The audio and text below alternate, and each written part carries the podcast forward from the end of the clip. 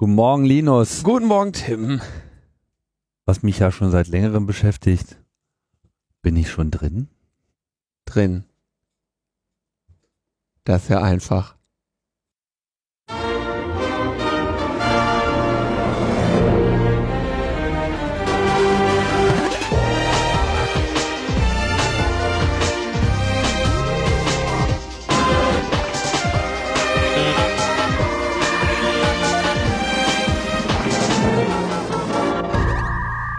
Logbuch Netzpolitik Nummer 261 vom 13. Juli 2018. Freitag, den 13. Juli. Oh. Stimmt.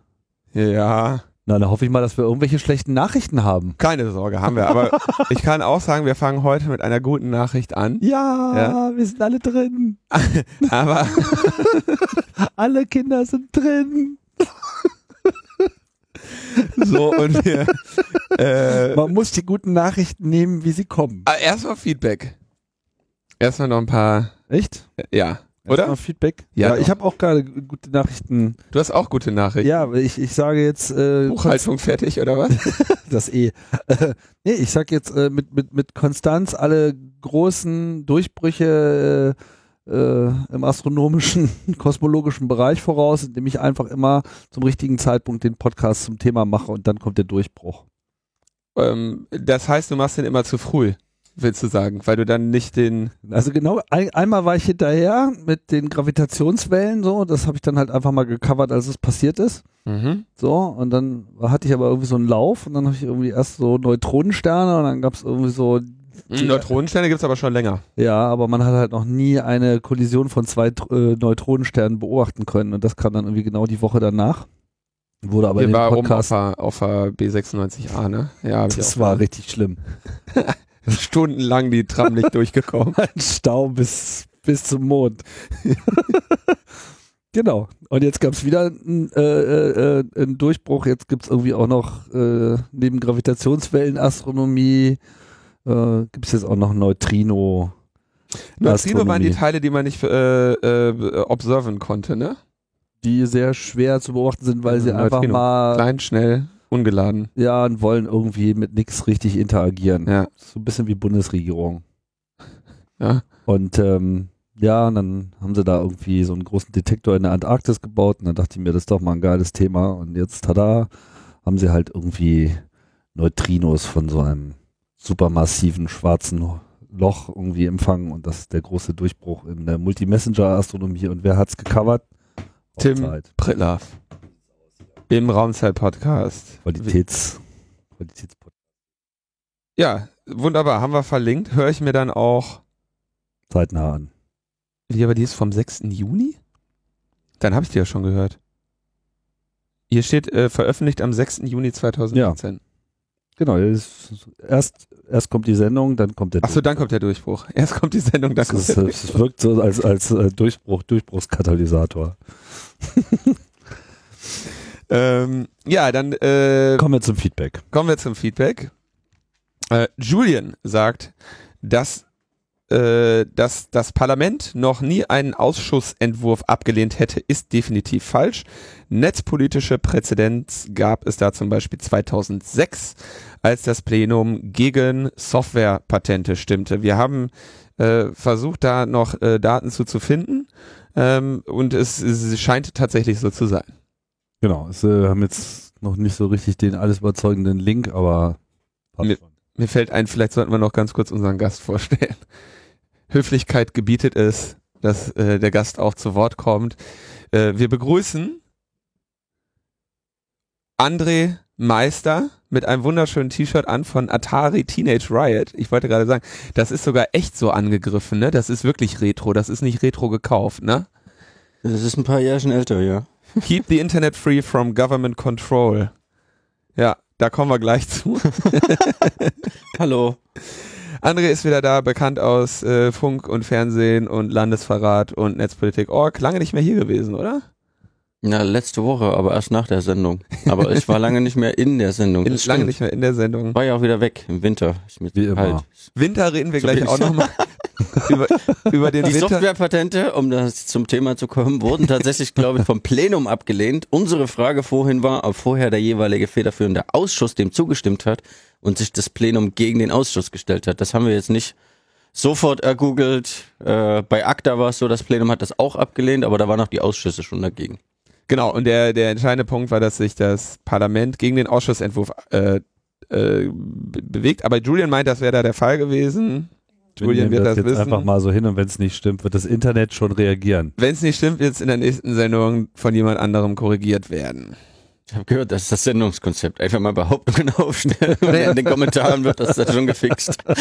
Inter Internet-Basiswissen. Wenn du die Antwort auf eine Frage suchst, ist die Lösung nicht im Internet die Frage zu stellen. Die Lösung ist, eine falsche Antwort ins Internet zu schreiben, weil da wird garantiert jemand kommen, der dich korrigiert.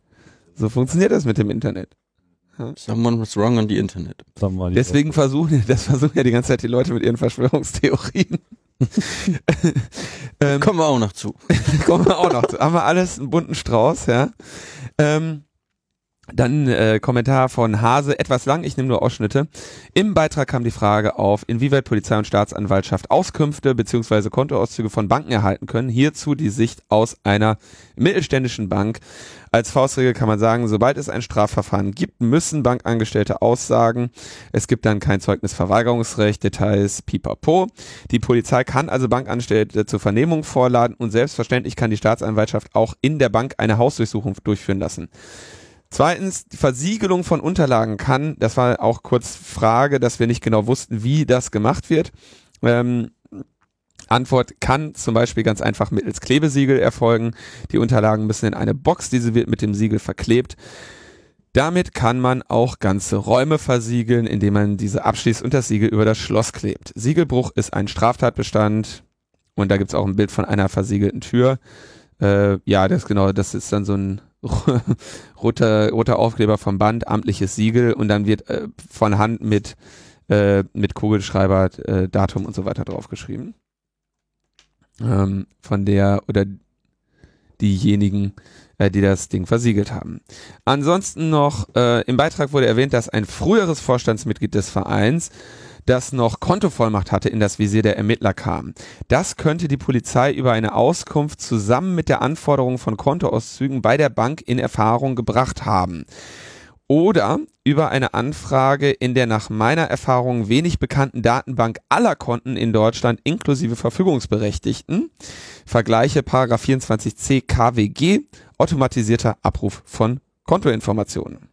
Das haben die Cops damals bei Landesverrat auch bei uns gemacht. Die hatten eine Anfrage beim Einwohnermeldeamt und eben welche Kunden wir haben abgefragt. Als allererstes, ehe sie irgendwie entschieden haben, erstmal doch nicht weiter zu ermitteln. Aber das ist wohl echt eine Standardmaßnahme.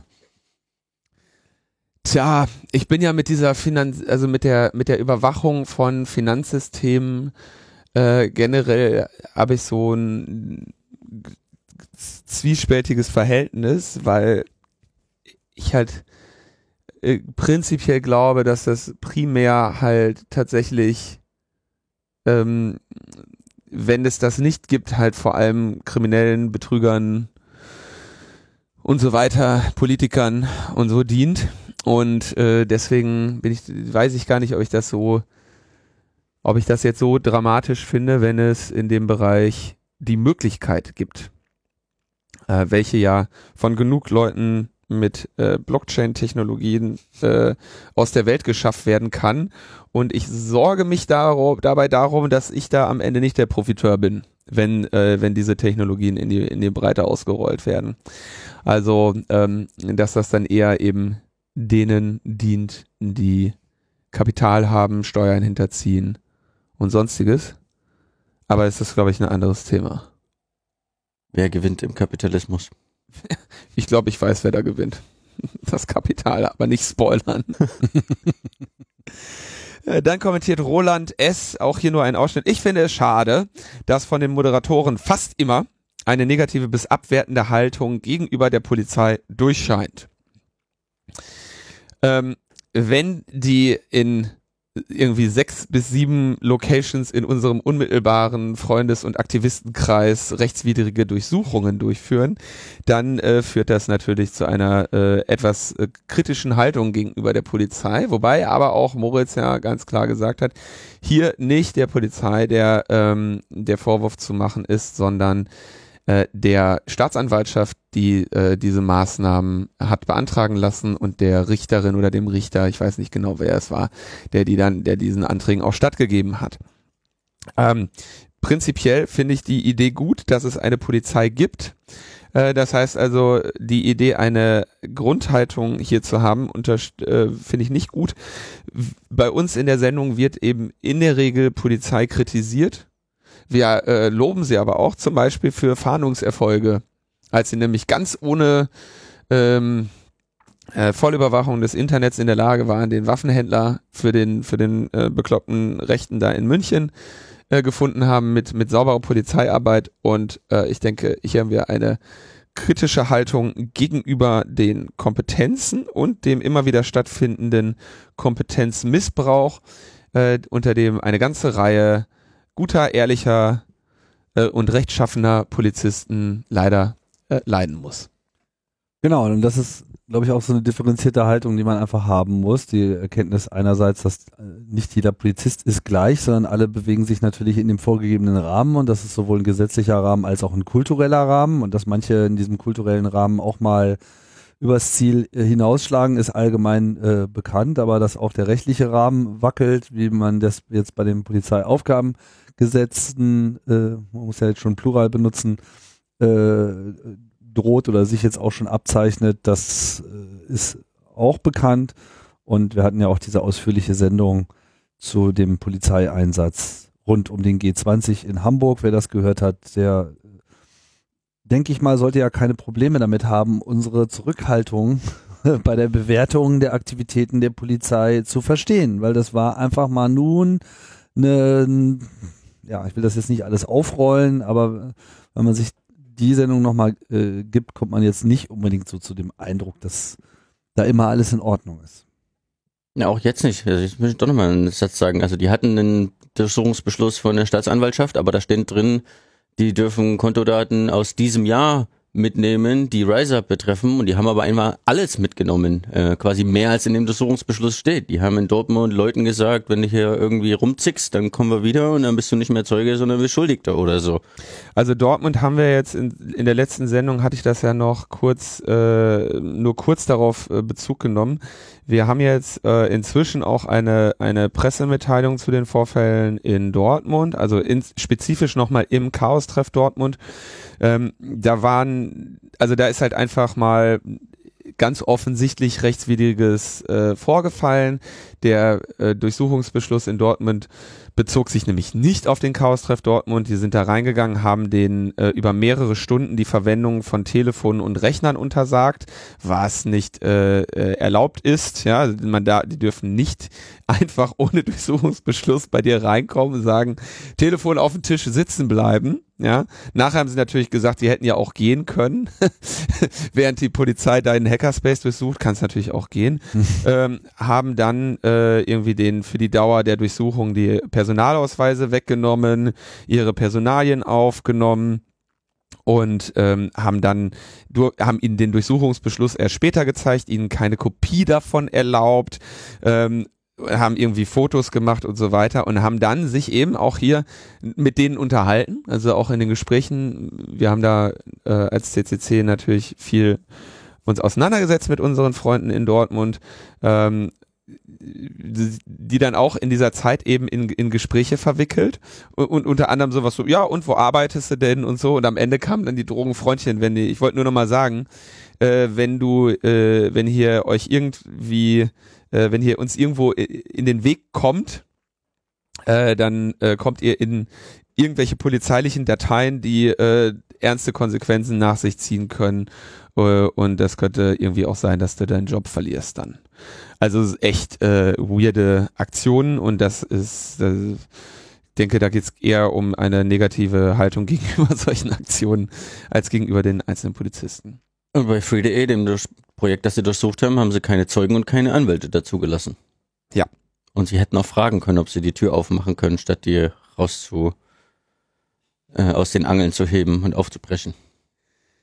Ja, all das äh, wäre möglich gewesen, haben sie darauf verzichtet und äh, da müssen wir uns gegen wehren. Gut, Aber da sind sie, die guten Nachrichten. Die gute Nachricht. Es gibt eine gute Nachricht, die wichtigste Nachricht. In Klessen-Görne wurde 2018 eine provisorische Funkzelle errichtet.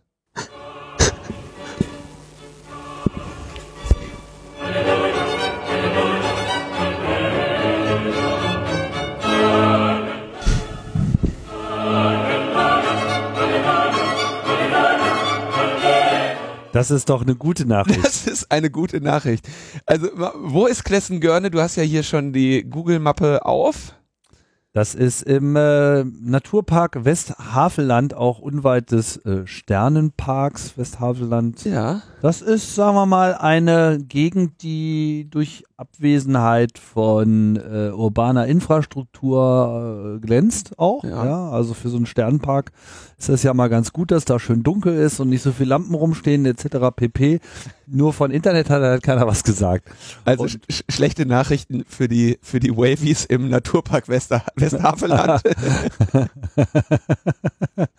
ähm, da, ich, ich glaube sogar, dass ich da mal ja, genau, da ist da wollte ich sagen, da ist nämlich das das äh, traditionsreiche Dorf mit dem Namen Kotzen. Mit dem schönen Bild bei Google rum. Vor dem Ortseingangsschild. Ja. Okay, das ist natürlich auch klar, dass da jemand Das das, Ortseingangsschild ist äh, äh, äh, Ziel regelmäßiger äh, Fotos. Selfie-Bomben, ja, ja. Ja, da fahre ich, ähm, da fahre ich tatsächlich lang. Das kenne ich. Wo ist das denn? Was? Kotzen.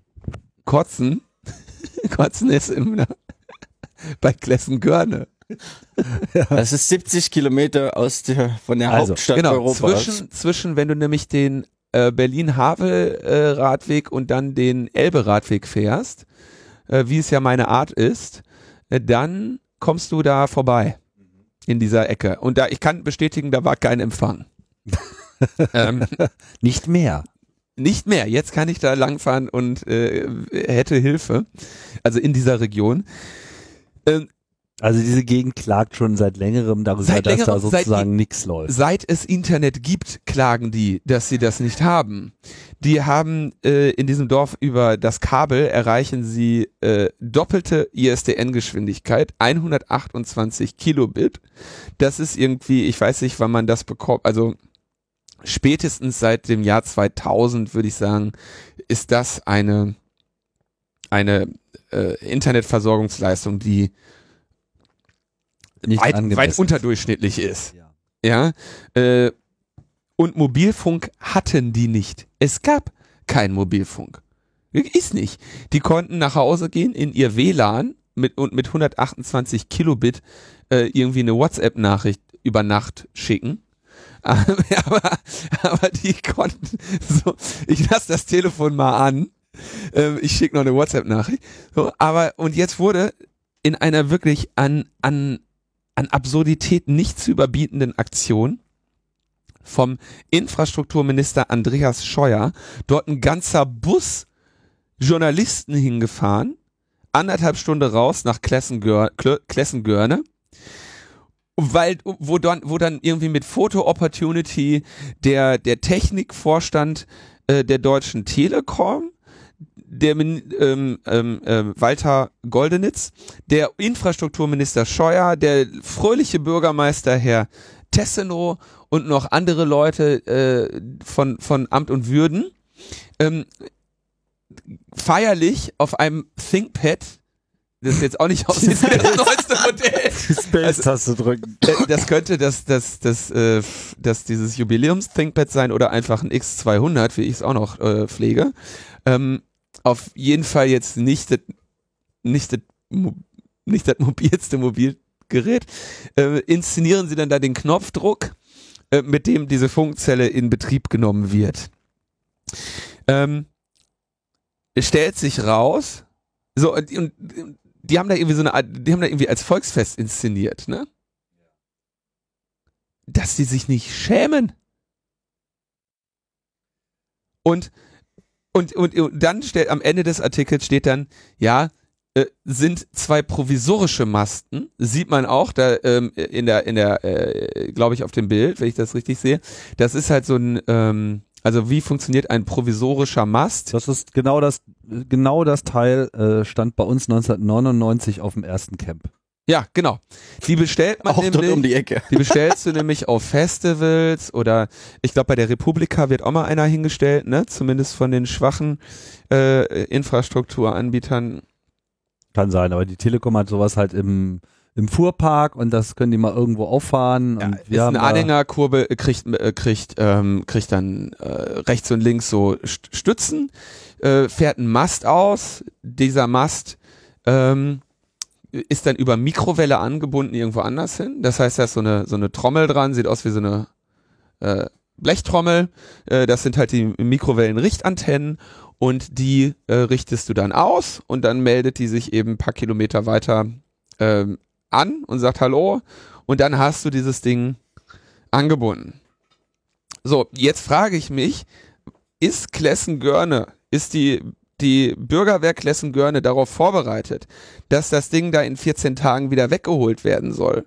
Und haben die vorgesorgt? Ja, haben die, haben die vielleicht das Ding inzwischen einfach mal in ein Fundament eingegossen, damit das nicht mehr wegkommt?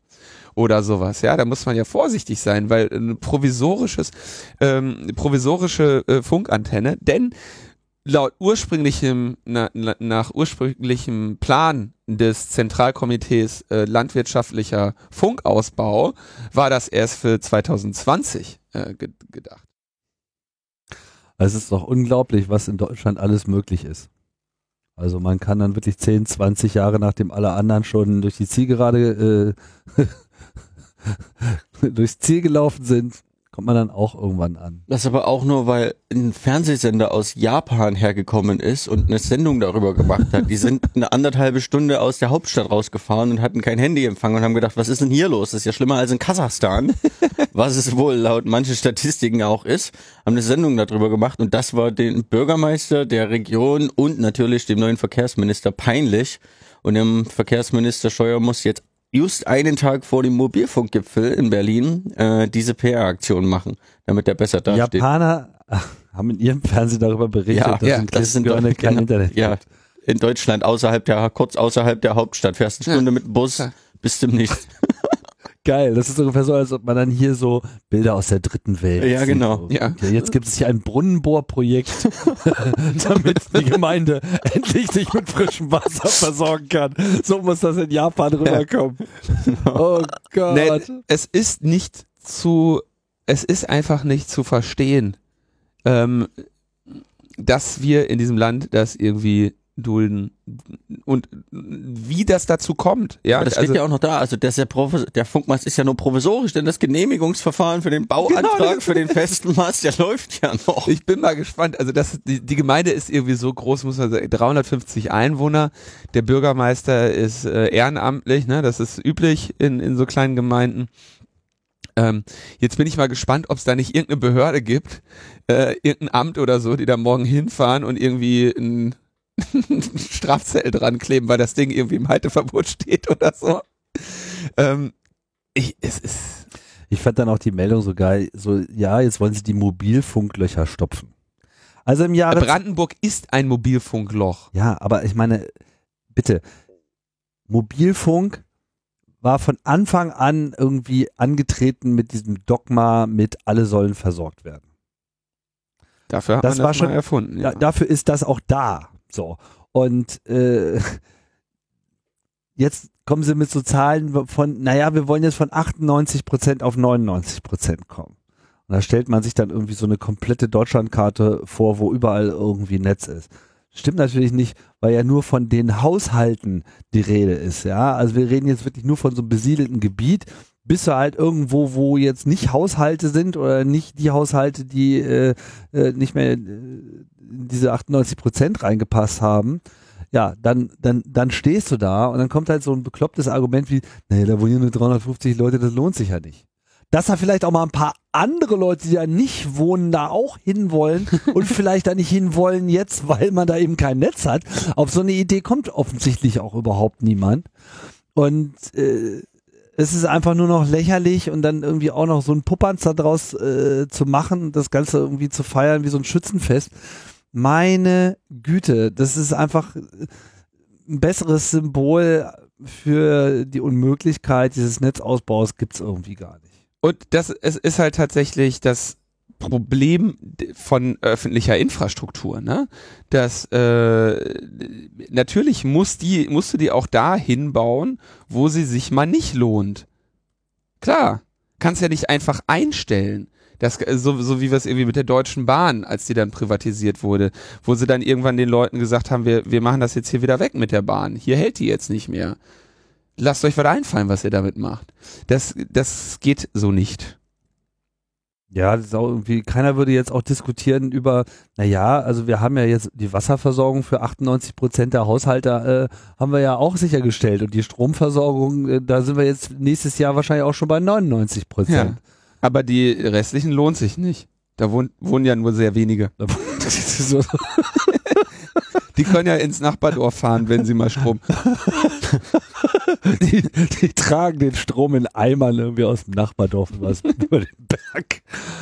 Oh, Ja, das ist wirklich, es ist eine Schande.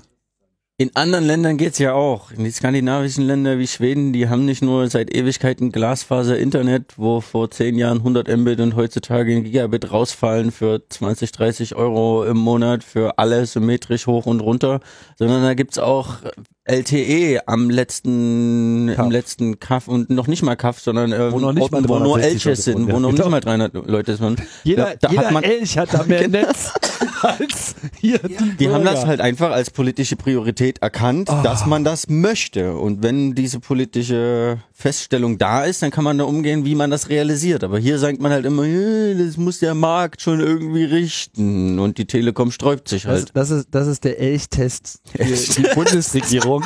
ja. bevor, die Stelle, bevor hier nicht jeder mehr Netz hat als jeder Elch in Schweden, ja, gibt es einfach keine Ruhe.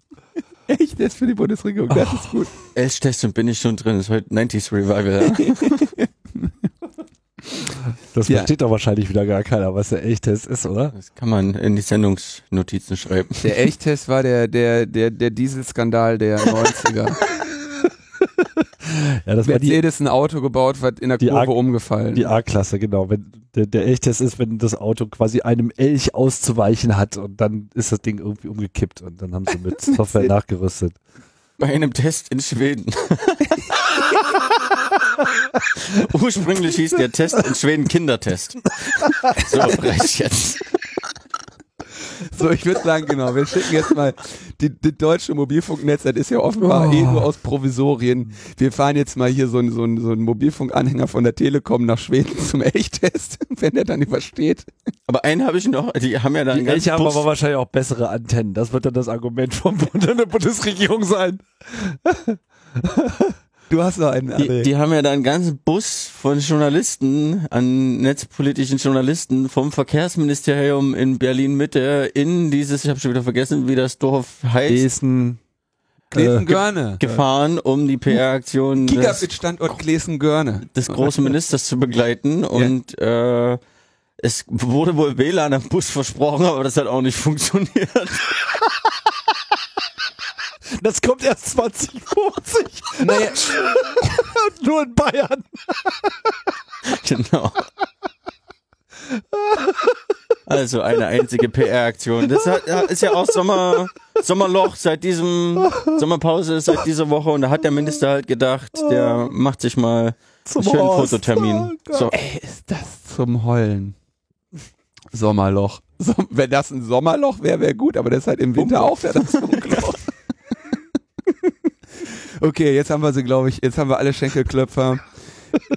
liebe, liebe Dorfjugend Klesen-Görne, solange ihr Internet habt, macht euch schlau, wie ihr diese Funkmasten da verteidigen könnt. Ich bin mir, ich wäre wirklich, ich würde dem Braten nicht trauen. Ja, Seht genau. zu, Hört, hört noch Buchnetzpolitik. solange ihr könnt. Solange ihr noch könnt.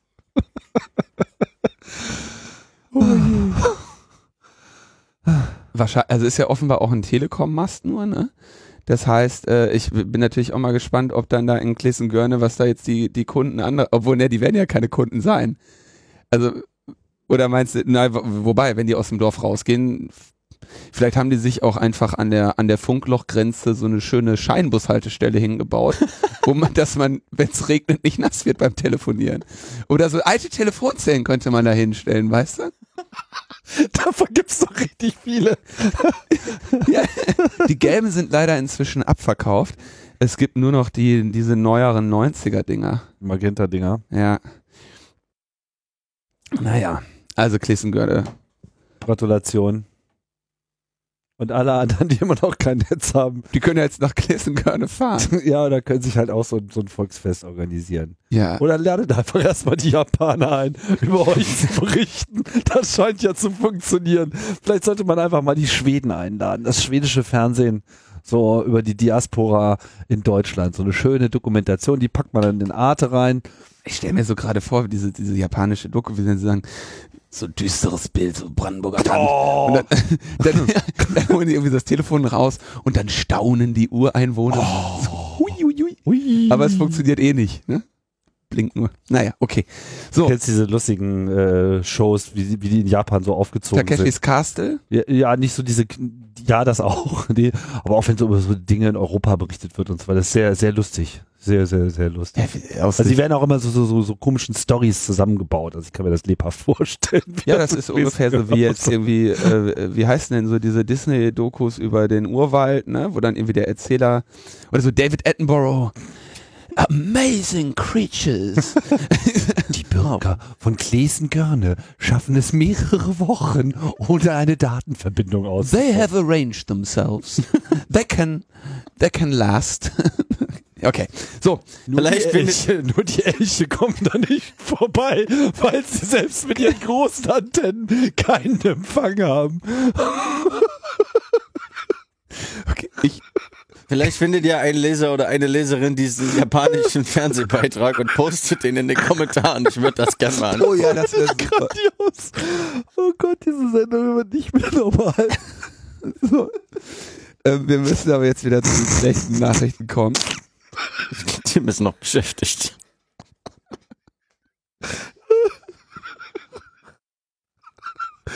Der Gedanke, dass man so Funkelche hat, die irgendwie mit WLAN-Hotspots durch die Städte laufen, um die Grundversorgung herzustellen.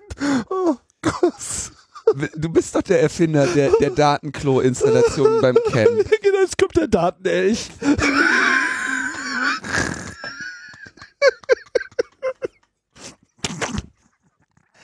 Der Datenecht trägt auf seinen Schultern Proviant für drei Wochen.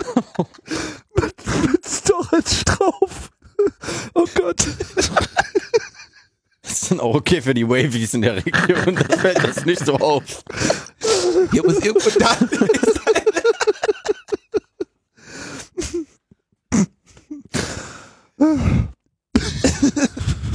Okay, hat mir noch ein anderes Thema.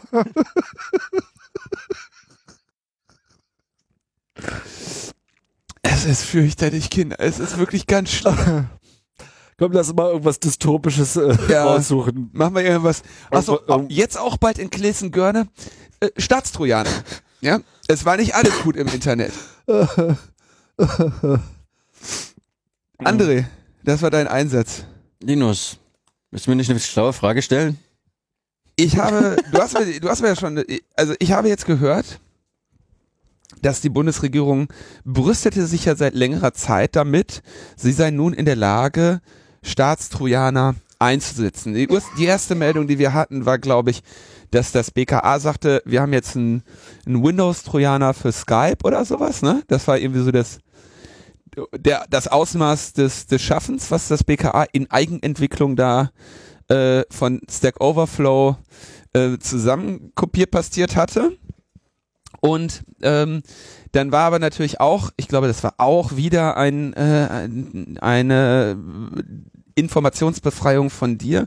Schon davor klar, dass die seit längerer Zeit in Gespräch sind mit dem Unternehmen äh, Gamma, Finn Fischer, Elgamam hieß, glaube ich, Ellermann. Elermann. Elermann hieß quasi die, der, der, der, die, die Briefkastenfirma zum, zur Ausübung dieses Vertrages, ne, zur, zur Erfüllung dieses Vertrages.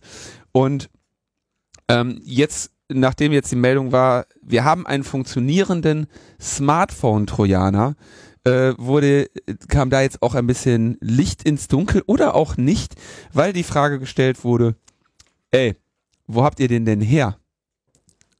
Und dazu hast du jetzt die Antwort wie immer äh, aus den nicht öffentlichen Quellen befreien können. Oder etwa nicht. Ja, das, das Thema Trojaner beschäftigt uns ja schon ein paar Jahre. Der CCC hatte ja damals, äh, wann war das, 2011 oder 2012, so ein Trojaner von der hessischen Firma Digitask aufgemacht. Ja. Äh, wie hat der das? Äh, der BKA, der, der BKA-Typ im Innenausschuss hat das gemeint und uns ist die Software damals aufgeplatzt. Wir müssen vielleicht, weil das auch tatsächlich, wie du es gerade sagst, so ein bisschen eine Zeit her ist. Also damals war die Geschichte der Staatstrojaner, war ja, es ging los mit der Idee, dass sie einen haben wollen. Ähm, dann war, glaube ich, damals noch äh, vom Bundesverfassungsgericht für den CCC Andreas Burg, wenn ich mich nicht täusche. Ähm, Ergebnis dieser, äh, dieser Verhandlungen damals war, dass ein neues Grundrecht festgeschrieben wurde, das äh, Grundrecht auf Vertraulichkeit und Integrität informationstechnischer Systeme. Ja, Das Computergrundrecht. das Computergrundrecht. Und zwar, weil wir, weil digitale Geräte heutzutage so viele Informationen über uns speichern und über lange Zeit und äh, alle möglichen Sensoren haben und private Daten und Kommunikation und Notizbuch und Logins für andere Dienste und so, dass das eigentlich ein ausgelagertes Gehirn ist und quasi noch ein intensiverer Grundrechtseingriff ist, in diese Geräte einzudringen, als denn da schon das Mithören irgendwie in Privaträumen, äh, also im Wohnzimmer oder so, als so ein Lauschangriff ist. Also das ist quasi eins der intensivsten Eingriffe in die Privatsphäre, die der deutsche Staat so kennt. Deswegen hat das oberste Verfassungsgericht eben ein neues Grundrecht geschaffen, dass der Staat die Integrität und Vertraulichkeit dieser Systeme zu schützen hat. Und zwar nicht nur passiv, sondern auch aktiv. Und nur in ganz, ganz, ganz begrenzten Ausnahmefällen könnte es legitim sein, in diese besonders geschützten Bereich einzudringen. Und zwar ging das damals äh, um äh, eine Befugnis fürs Bundeskriminalamt und zwar nur bei internationalen Terrorismus und nur zur Prävention von internationalen Terrorismus. Damit haben wir ein paar Tage gelebt, äh, ein paar Jahre, aber äh, Landeskriminalämter mancher und Zollbehörden haben das auch genutzt und noch ein bisschen anders eingesetzt. Daher kam ja auch die Software, die der CCC untersucht hat. Aber gerade letztes Jahr, als letzte Aktion der GroKo vor der Wahl, wurde der Staatstrojaner einmal massiv ausgeweitet und zwar nicht nur gegen, nicht nur fürs Bundeskriminalamt, sondern für alle Ermittlungsbehörden, nicht nur zur Prävention, sondern auch zur Strafverfolgung und nicht nur für Terrorismus, sondern für sämtliche schweren Straftaten, die im Katalog vom 100a sind, wo irgendwie alle möglichen Dinge drinstehen, bis hin zu Geldwäsche, missbräuchliche Verleitung vor, oder Verleitung zur missbräuchlichen Asylantragstellung, äh, und Haufen so eine Delikte, die ich jetzt nicht als äh, der Staat, die Funktion oder das gesellschaftliche Zusammenleben fallen auseinander oder gar irgendwie Mord, körperliche Unversehrtheit oder sowas sind, mit denen das ja oft begründet wird. Das, die Sache im letzten Jahr war das, wo ich dann auch als Sachverständiger äh, in dem Bundestag war. Das war das, wo wir ähm, so, naja, mal wieder äh, auf die äh, aufs Zahnfleisch gedrückt wurden mit einer Einladung in den Ausschuss wenige Tage vorher, äh, wo, äh, wo es halt irgendwie sehr anstrengend war. Ähm, Habe hab ich drüber berichtet, mit Sicherheit hier im Jahresrückblick des CCC und so weiter, findet ihr nochmal in den Shownotes. Ich glaube, was du nicht mit drin hattest, war zwischendurch war noch das BKA-Gesetz und die, äh, die Klage gegen das BKA-Gesetz. Da ging es auch um Staatstrojaner. Ähm, wurde auch äh, in Karlsruhe verhandelt. Da war Konstanz äh, für den CCC die äh, wieder mal die Sachverständige und auch darüber haben wir damals mit ihr gesprochen. Also die Geschichte ist eine lange. Ja, das hat ja angefangen mit Polizeigesetz NRW und jetzt auch Poli äh, BKA-Gesetz und es wurde jetzt immer auch im BKA-Gesetz nochmal umgeschaffelt und so und das ist jetzt auf verschiedene Landespolizeigesetzen, siehe Hessen-Trojaner und so ist das Thema. Also es gibt da diverse Gesetzesinitiativen, wer wann wo Staatstrojaner einsetzen darf. Und die, die schönste äh, Aktion war dann eben äh, CCC ähm, Oktober 2011, ähm, wo uns dann eben ein solcher Staatstrojaner in die Finger gekommen war, der dann äh, in Ruhe analysiert wurde ähm, von Mitgliedern des Chaos Computer Clubs und äh, also im Reverse äh, Engineering dann eben verschiedene nicht äh, legale Funktionalitäten gefunden wurden, die äh, zu dem so- sofortigen Stopp äh, des Einsatzes geführt hatten und vor allem halt au- auf mehreren Ebenen nachgewiesen haben, dass diese Software nicht ihren rechtlichen Rahmenbedingungen entsprach. Genau, es gibt ja einen kleinen und einen großen Staatstrojaner. Also der kleine ist die sogenannte Quellentelekommunikationsüberwachung, wo man in so ein Gerät eindringt, infiziert und dann angeblich nur die laufende Kommunikation überwacht. Äh, das wird immer so beschrieben wie, das ist ja nichts weiter als eine normale Telefonüberwachung, nur halt jetzt, um über die Krypto-Messenger rumzukommen. Ist natürlich trotzdem anders, weil man muss erstmal in das System einbrechen, statt sich einfach nur eine Kommunikation ausleiten zu lassen. Und da passiert ja schon der größte Eingriff. Und es war eben in der Software, die damals eingesetzt wurde, eben nicht so, dass der sich nur auf die laufende Kommunikation beschränkt hat. Das geht ja auch technisch gar nicht wirklich. Äh, Und da kam Ja. dann eben raus, der hat Screenshots gemacht äh, die ganze Zeit, der hat Entwürfe, Notizen, äh, nicht abgeschickte Mails und so. Das ist alles mit in einen Akten gelandet, irgendwie hunderte oder tausende Screenshots, die dann dort abgedruckt wurden. Äh, dann kam noch dazu, dass die Infrastruktur so rotten war, dass man das sofort übernehmen konnte und den Trojaner auch noch irgendwelche Dinge nachladen konnte, wo man die Funktionen dann wieder äh, erweitern konnte und so. Also das ist, wie der BKA-Typ, der für die Trojaner zuständig ist, gemeint hat, aufgeplatzt und dann war auch ziemlich schnell klar, dass die Software nicht mehr eingesetzt äh, werden darf. Dann hatten die äh, Behörden, BKA und andere Polizeibehörden das Problem, ja, jetzt haben wir die eine Software, die wir die ganze Zeit genutzt haben, aber die dürfen wir nicht mehr nutzen. Was machen wir denn jetzt? Dann kamen sie auf die glorreiche Idee, ja, dann programmieren wir halt einen eigenen. Den haben sie programmiert, das ist die sogenannte Re Remote Communication Interception Software, RCIS, das ist die, das ist der kleine Staatstrojaner vom BKA.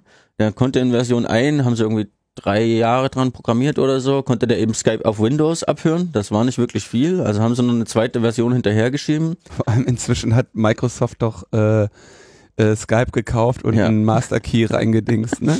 Das mit dem Master Key weiß ich nicht genau, können wir gerne ergänzen, aber also Skype war noch nie so wirklich äh, das Problem. Äh, geht da auch eher um andere. Die wollten ja jetzt auch, es geht vor allem um WhatsApp und so ein Zeug. Äh, da haben sie eine Version 2 auch noch entwickelt, das BKA, die jetzt wohl auch Messenger und wohl auch mobile Geräte, also Android, äh, iOS äh, und sowas kann. Äh, die ist auch seit diesem Jahr, seit irgendwann in den letzten Monaten nicht nur fertig, sondern auch überprüft und zum Einsatz freigegeben. Die können aber nur Quellen-TKÜ, sie dürfen ja auch die Online-Durchsuchung, das ist der große Trojaner, der eben nach der Infe Infektion von einem Gerät nicht nur die Kommunikations auslesen kann, sondern alle Dinge, die da drauf gespeichert sind. Also wie eine komplette Hausdurchsuchung, halt eine Online-Durchsuchung auf den Geräten. Äh, und dort ist dann wirklich alles drin äh, betroffen, wie bei einer, ja, wie bei einer Durchsuchung, nur eben, dass es von einem ausgelagerten Gehirn ist. Also mal gucken, was allein so auf dem Smartphone oder einem Rechner alles für jahrelange alte Daten gespeichert sind und so. Wenn sich die Polizei schon bei Printausdrucken nicht auf die vom aktuellen Jahr begrenzt, wo sie im Durchsuchungsbefehl stehen. Ähm, aber den, diese Online-Durchsuchungstrojaner äh, haben sie nicht noch nicht programmiert. Die haben jetzt angefangen, äh, auch dafür eine Software zu programmieren. Bisher haben sie schon 6 Millionen Euro ausgegeben, um die zwei äh, Erzis-Versionen mit irgendwie 30 Leuten im BKA zu entwickeln. Das geht jetzt auch so halb in die CITES über, soll's zumindest. Ist auch noch ein bisschen shady, wie die zusammenarbeiten. Aber bis der eigenentwickelte Trojaner soweit war, haben sie gesagt, naja, wir können jetzt, Digitask ist weg, aber unsere dauert noch ein Stück Brauchen wir trotzdem noch einen Trojaner? Also haben sie sich auf dem Markt umgeguckt, was gibt's da so? Haben bei Google eingegeben Staatstrojaner und haben Finfisher gefunden, über den wir auch schon öfters mal berichtet haben. Also Finfisher ist echt, wird als komplettes Portfolio des Hackens bezeichnet. Das ist eine äh, Red, also eine Trojaner-Software, die sehr advanced ist, die sehr äh, weit entwickelt ist, die ähm, ziemlich weit vorne in, äh, in der technischen Expertise ist weswegen sie auf der ganzen Welt auch beliebt ist äh, von sogenannten Sicherheitsbehörden. Also die wurde gefunden in Ägypten, Bahrain, Äthiopien, Uganda und jetzt auch Türkei und so. Also nicht gerade bei den Top Ten der Menschenrechts- und Pressefreiheitsranglisten. Äh, weltweit. Dort natürlich auch nicht nur gegen die Schwerstkriminellen und Terroristen eingesetzt, sondern gegen Journalisten und Aktivisten, aber die werden da teilweise in diesen Ländern auch als einfach als äh, Terroristen bezeichnet. Und diese Firma, die keine Skrupel hat, in solche äh, Länder zu verkaufen, hat eben auch an das Bundeskriminalamt ihre Software geliefert. War ein kleines Problem, weil dann hat das BKA geprüft, ob die Software auch wirklich nur das kann, was sie darf. Die wollten ja sich den Fehler nicht wiederholen, die sie mit Digitask hatten. Und dann hieß es aber, nee, die kann viel mehr. Schicken wir hier zurück, dass sie nur das darf, was in unserer Anforderungsliste steht.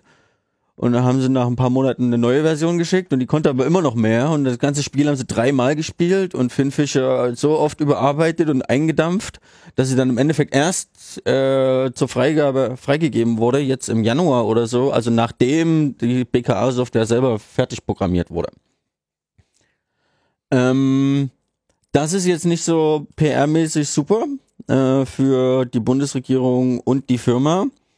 Äh, deswegen gab es jetzt vor ein paar Wochen Anhörungen im Innenausschuss, wo die, äh, das Parlament, die Legislative, kontrolliert ja die Regierung, die Exekutive, wo die sich mal wieder sagen, äh, erzählen lassen wollten, was ist denn der Sachstand, was ist, äh, worum geht's denn beim Trojaner, was macht ihr denn so, wie oft setzt ihr das ein, was kostet das? Und so weiter und so fort, von wem kauft ihr das?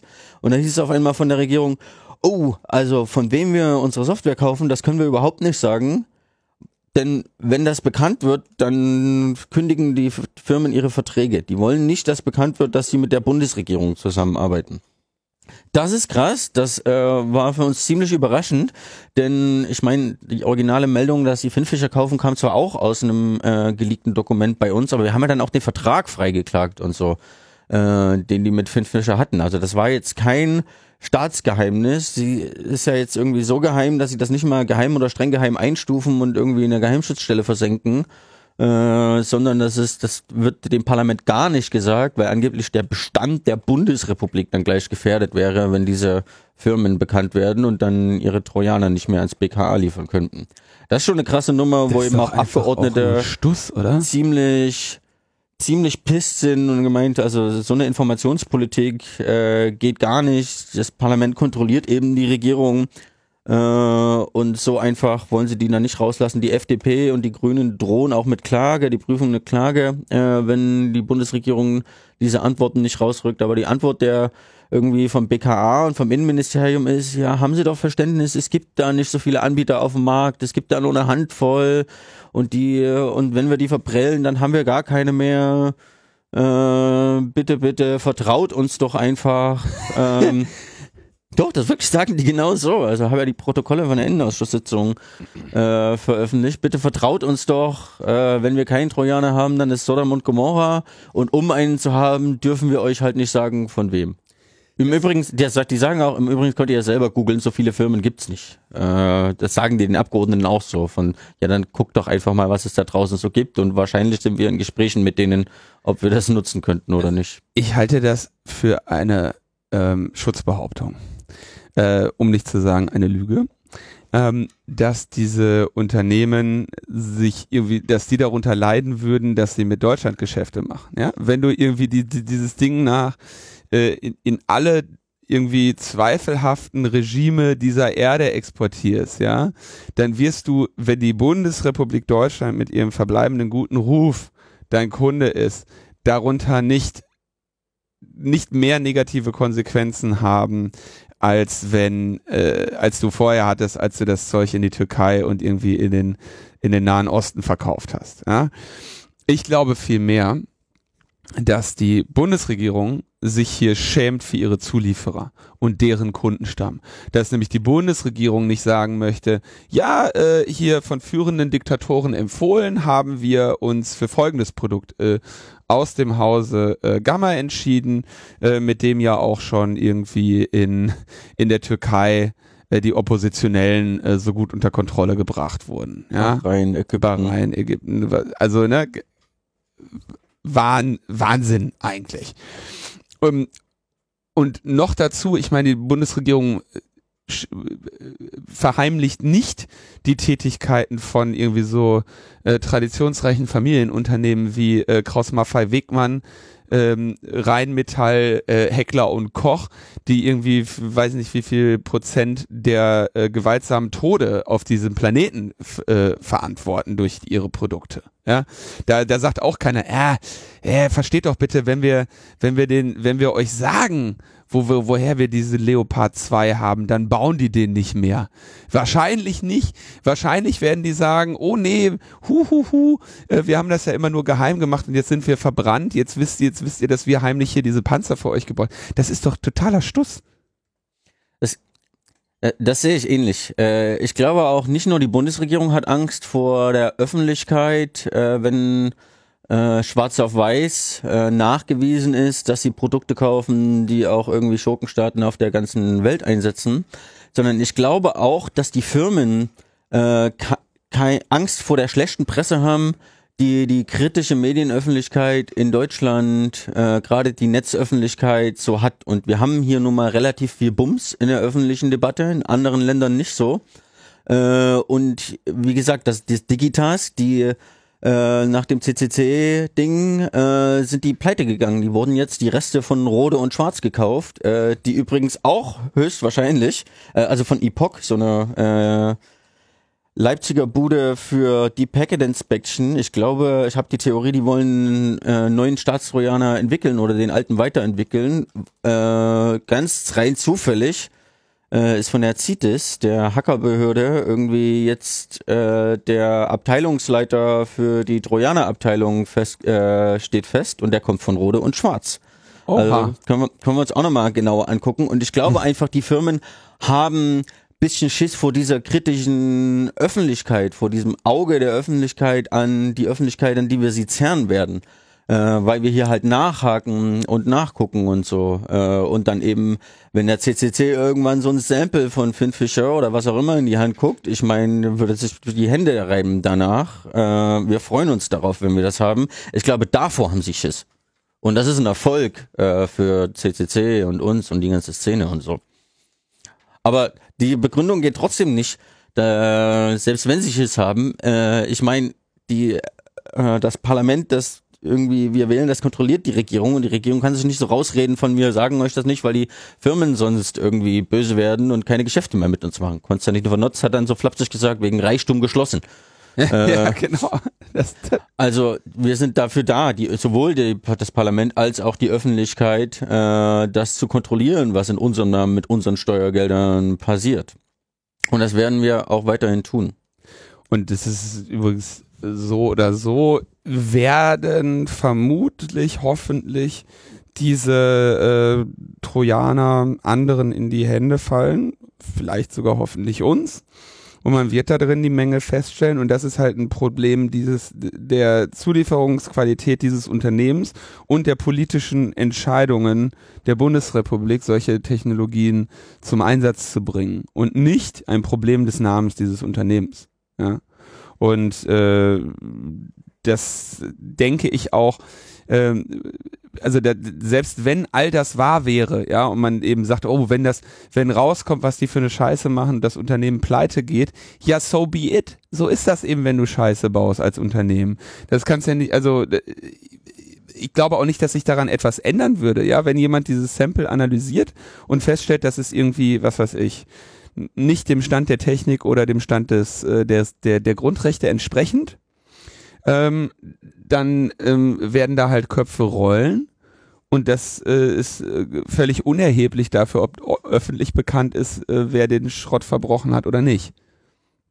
Ich glaube, das ist ein ziemlicher Erfolg äh, für uns. Das ist natürlich lästig, dass äh, sowohl die Firmen als auch die Bundesregierung mauern, aber ich glaube schon, die haben Schiss vor der Öffentlichkeit. Aber die, aber also mittlerweile ist wirklich jedes Dokument und jede Sitzung, in der es um den Trojaner geht, standardmäßig eingestuft. Also da passiert überhaupt nichts mehr öffentlich. Das ist sofort irgendwie Stempel und wenn es nur NFD ist, was irgendwie die niedrigste Stufe ist. Aber das heißt zumindest, das darf theoretisch nicht öffentlich werden und das muss dann irgendwie erst über einen Leak einen Weg zu uns finden, äh, ehe das bekannt wird. Die wollen noch nicht mal sagen, wie viele laufende äh, Strafverfahren mit oder auch äh, Gefahrenabwehrverfahren mit Staatstrojaner-Einsätzen sie haben, weil das könnte ja irgendwie Rückschlüsse auf die Art der Verfahren und auf die Trojaner geben und so. Das ist auch so eine obskure Ausrede. Äh, die Regierung und die Firmen mauern beide aus Angst vor der Öffentlichkeit. Ich glaube, deswegen sollten wir mehr Öffentlichkeit darauf schaffen.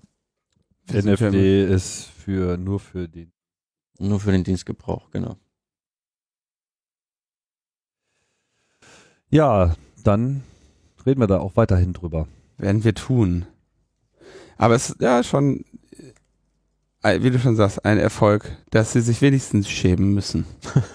ja, finde ich, also ist auch entscheidend. Das äh, zeigt, dass wenigstens da noch äh, in der Öffentlichkeit vielleicht ein bisschen äh, gesunder Verstand. Solange, solange die Politik noch Scham spürt, kann man darüber auch äh, Ja, man sieht ja in, in, in, den USA, was passiert, wenn die Politik irgendwann keine Scham mehr spürt. Ne? Das, äh, Scham ist ein wichtiger Aspekt in der Politik. Ja, wobei sogar die sind nicht completely untouched. Also, dass sie jetzt irgendwie auch noch aus allen Restaurants äh, rausgeworfen werden und auf der Straße äh, angespuckt werden, das, äh, Das, hebt, äh, hebt, hebt nicht unbedingt die Arbeitsmoral im Weißen Haus. das werden die bestimmt auch irgendwann noch verbieten. äh, da, darauf kann man äh, Ja. setzen, ja, Nun denn, genau. kommen wir zu einem Thema, ähm, das ich, äh, das gestern quasi dann so an, angekündigt gestern eben zum Thema wurde. Es handelt sich dabei um ein BGH-Urteil und es ist so ein zum ersten Mal so ein Thema, wo ich ja Schwierigkeiten habe, eine starke Meinung zu, zu haben oder eine, eine, eine definitive Meinung. Bundesgerichtshof. Bundesgerichtshof. Ja, es, es handelt sich um einen Rechtsstreit, der, glaube ich, inzwischen seit fünf Jahren äh, diese Familie beschäftigt. Ähm, es geht um eine Familie, die eine Tochter verloren hat äh, durch einen äh, Todesfall im Schienenbereich.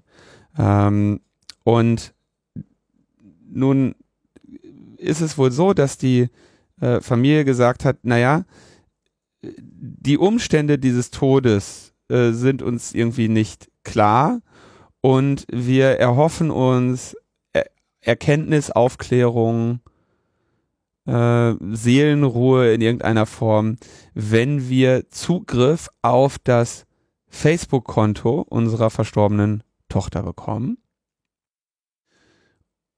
Und dann haben die gesagt, Facebook, gib uns den bitte. Und dann hat Facebook gesagt, nee, hier gilt das Fernmeldegeheimnis der Kommunikationspartner eurer Tochter, äh, die ja hier in eine Kommunikation getreten sind, in der Annahme, dass sie unter dem Fernmeldegeheimnis stattfindet. Dieses Fernmeldegeheimnis äh, gilt für diese Personen weiterhin und deswegen verweigern wir die, da, das, das Zugänglichmachen der Daten.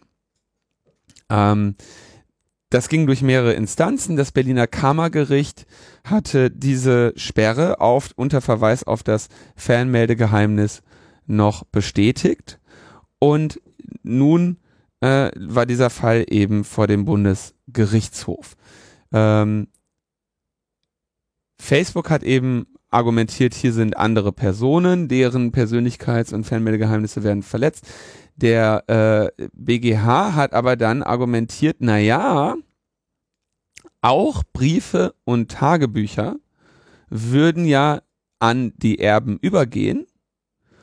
Deswegen besteht kein Grund, digitale Inhalte anders zu behandeln.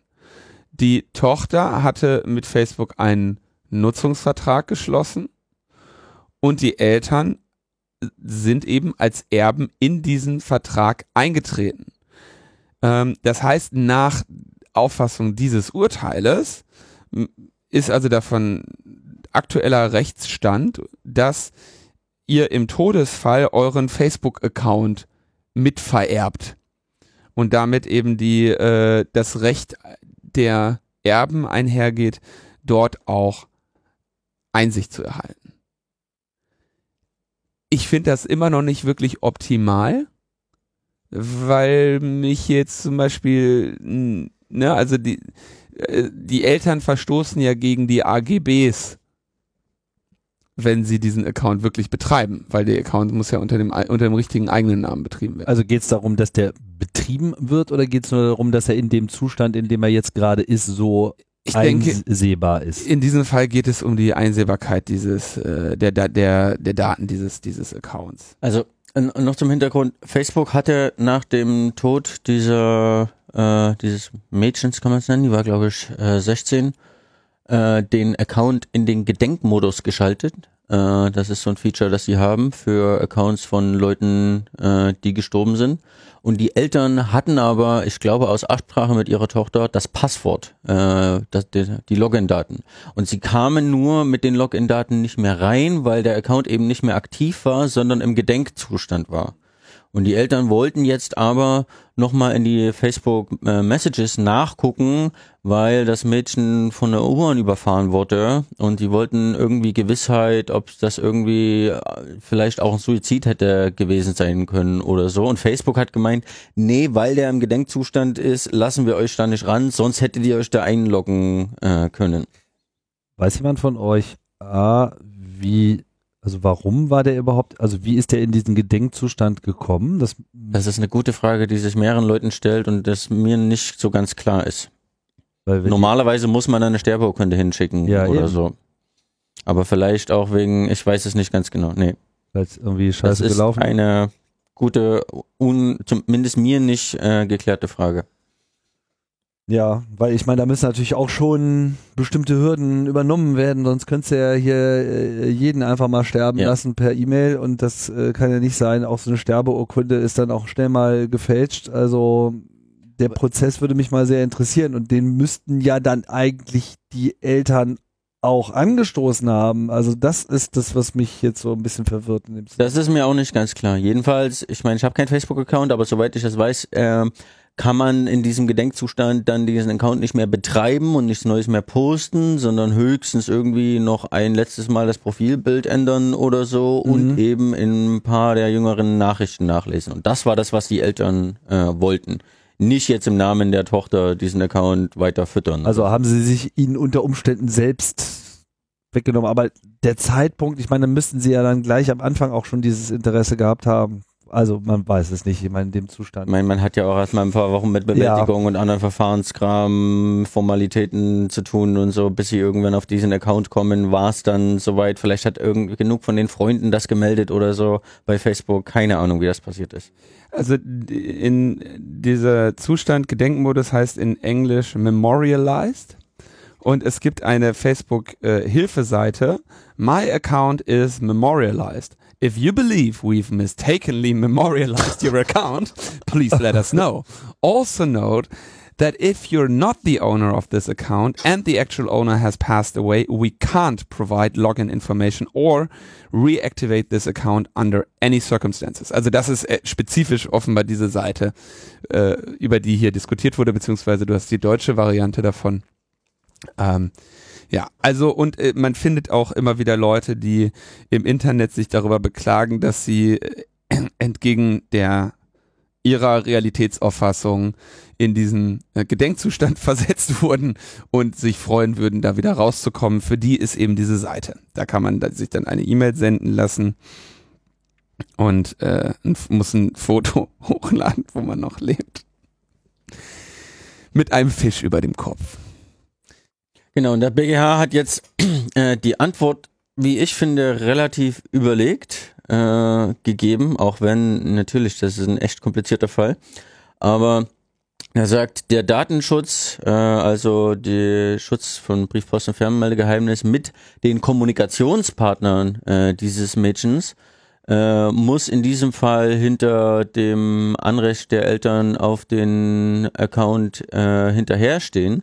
Denn, und hier äh, wird es ziemlich interessant, die Kommunikationspartner haben ja nicht nur mit dieser natürlichen Person kommuniziert, sondern mit diesem Facebook-Account. Und der Facebook-Account ist meistens identisch mit dieser Person, äh, aber auch zu Lebzeiten kann eben sein, dass das Passwort abhanden gekommen ist und dann quasi andere Leute auch diese Nachrichten lesen. Also man hat kein, äh, wie steht's hier, es besteht aber kein schutzwürdiges Vertrauen darauf, dass nur der Kontoinhaber und nicht Dritte von dem Kontoinhalt Kenntnis erlangen. Äh, und das heißt jetzt nicht generell, dass das eine Freigabe ist, sämtliche Nachrichten auch an Externe rauszugeben, aber eben im Fall äh, der Nachlassverwalter äh, der Erben, der Eltern dieser Tochter führt das dazu, dass eben Erben, die auch Briefe und Tagebucheinträge äh, lesen dürfen, mit dieser Begründung auch äh, die Facebook-Nachrichten lesen dürfen. Also da bin ich ja überhaupt nicht für, ne? Ist ähm, Facebook hat, würde jetzt entgegnen, dass sie dafür die Möglichkeit haben, dass du in deinem Account selbst bestimmen kannst, was passiert, wenn du tot bist.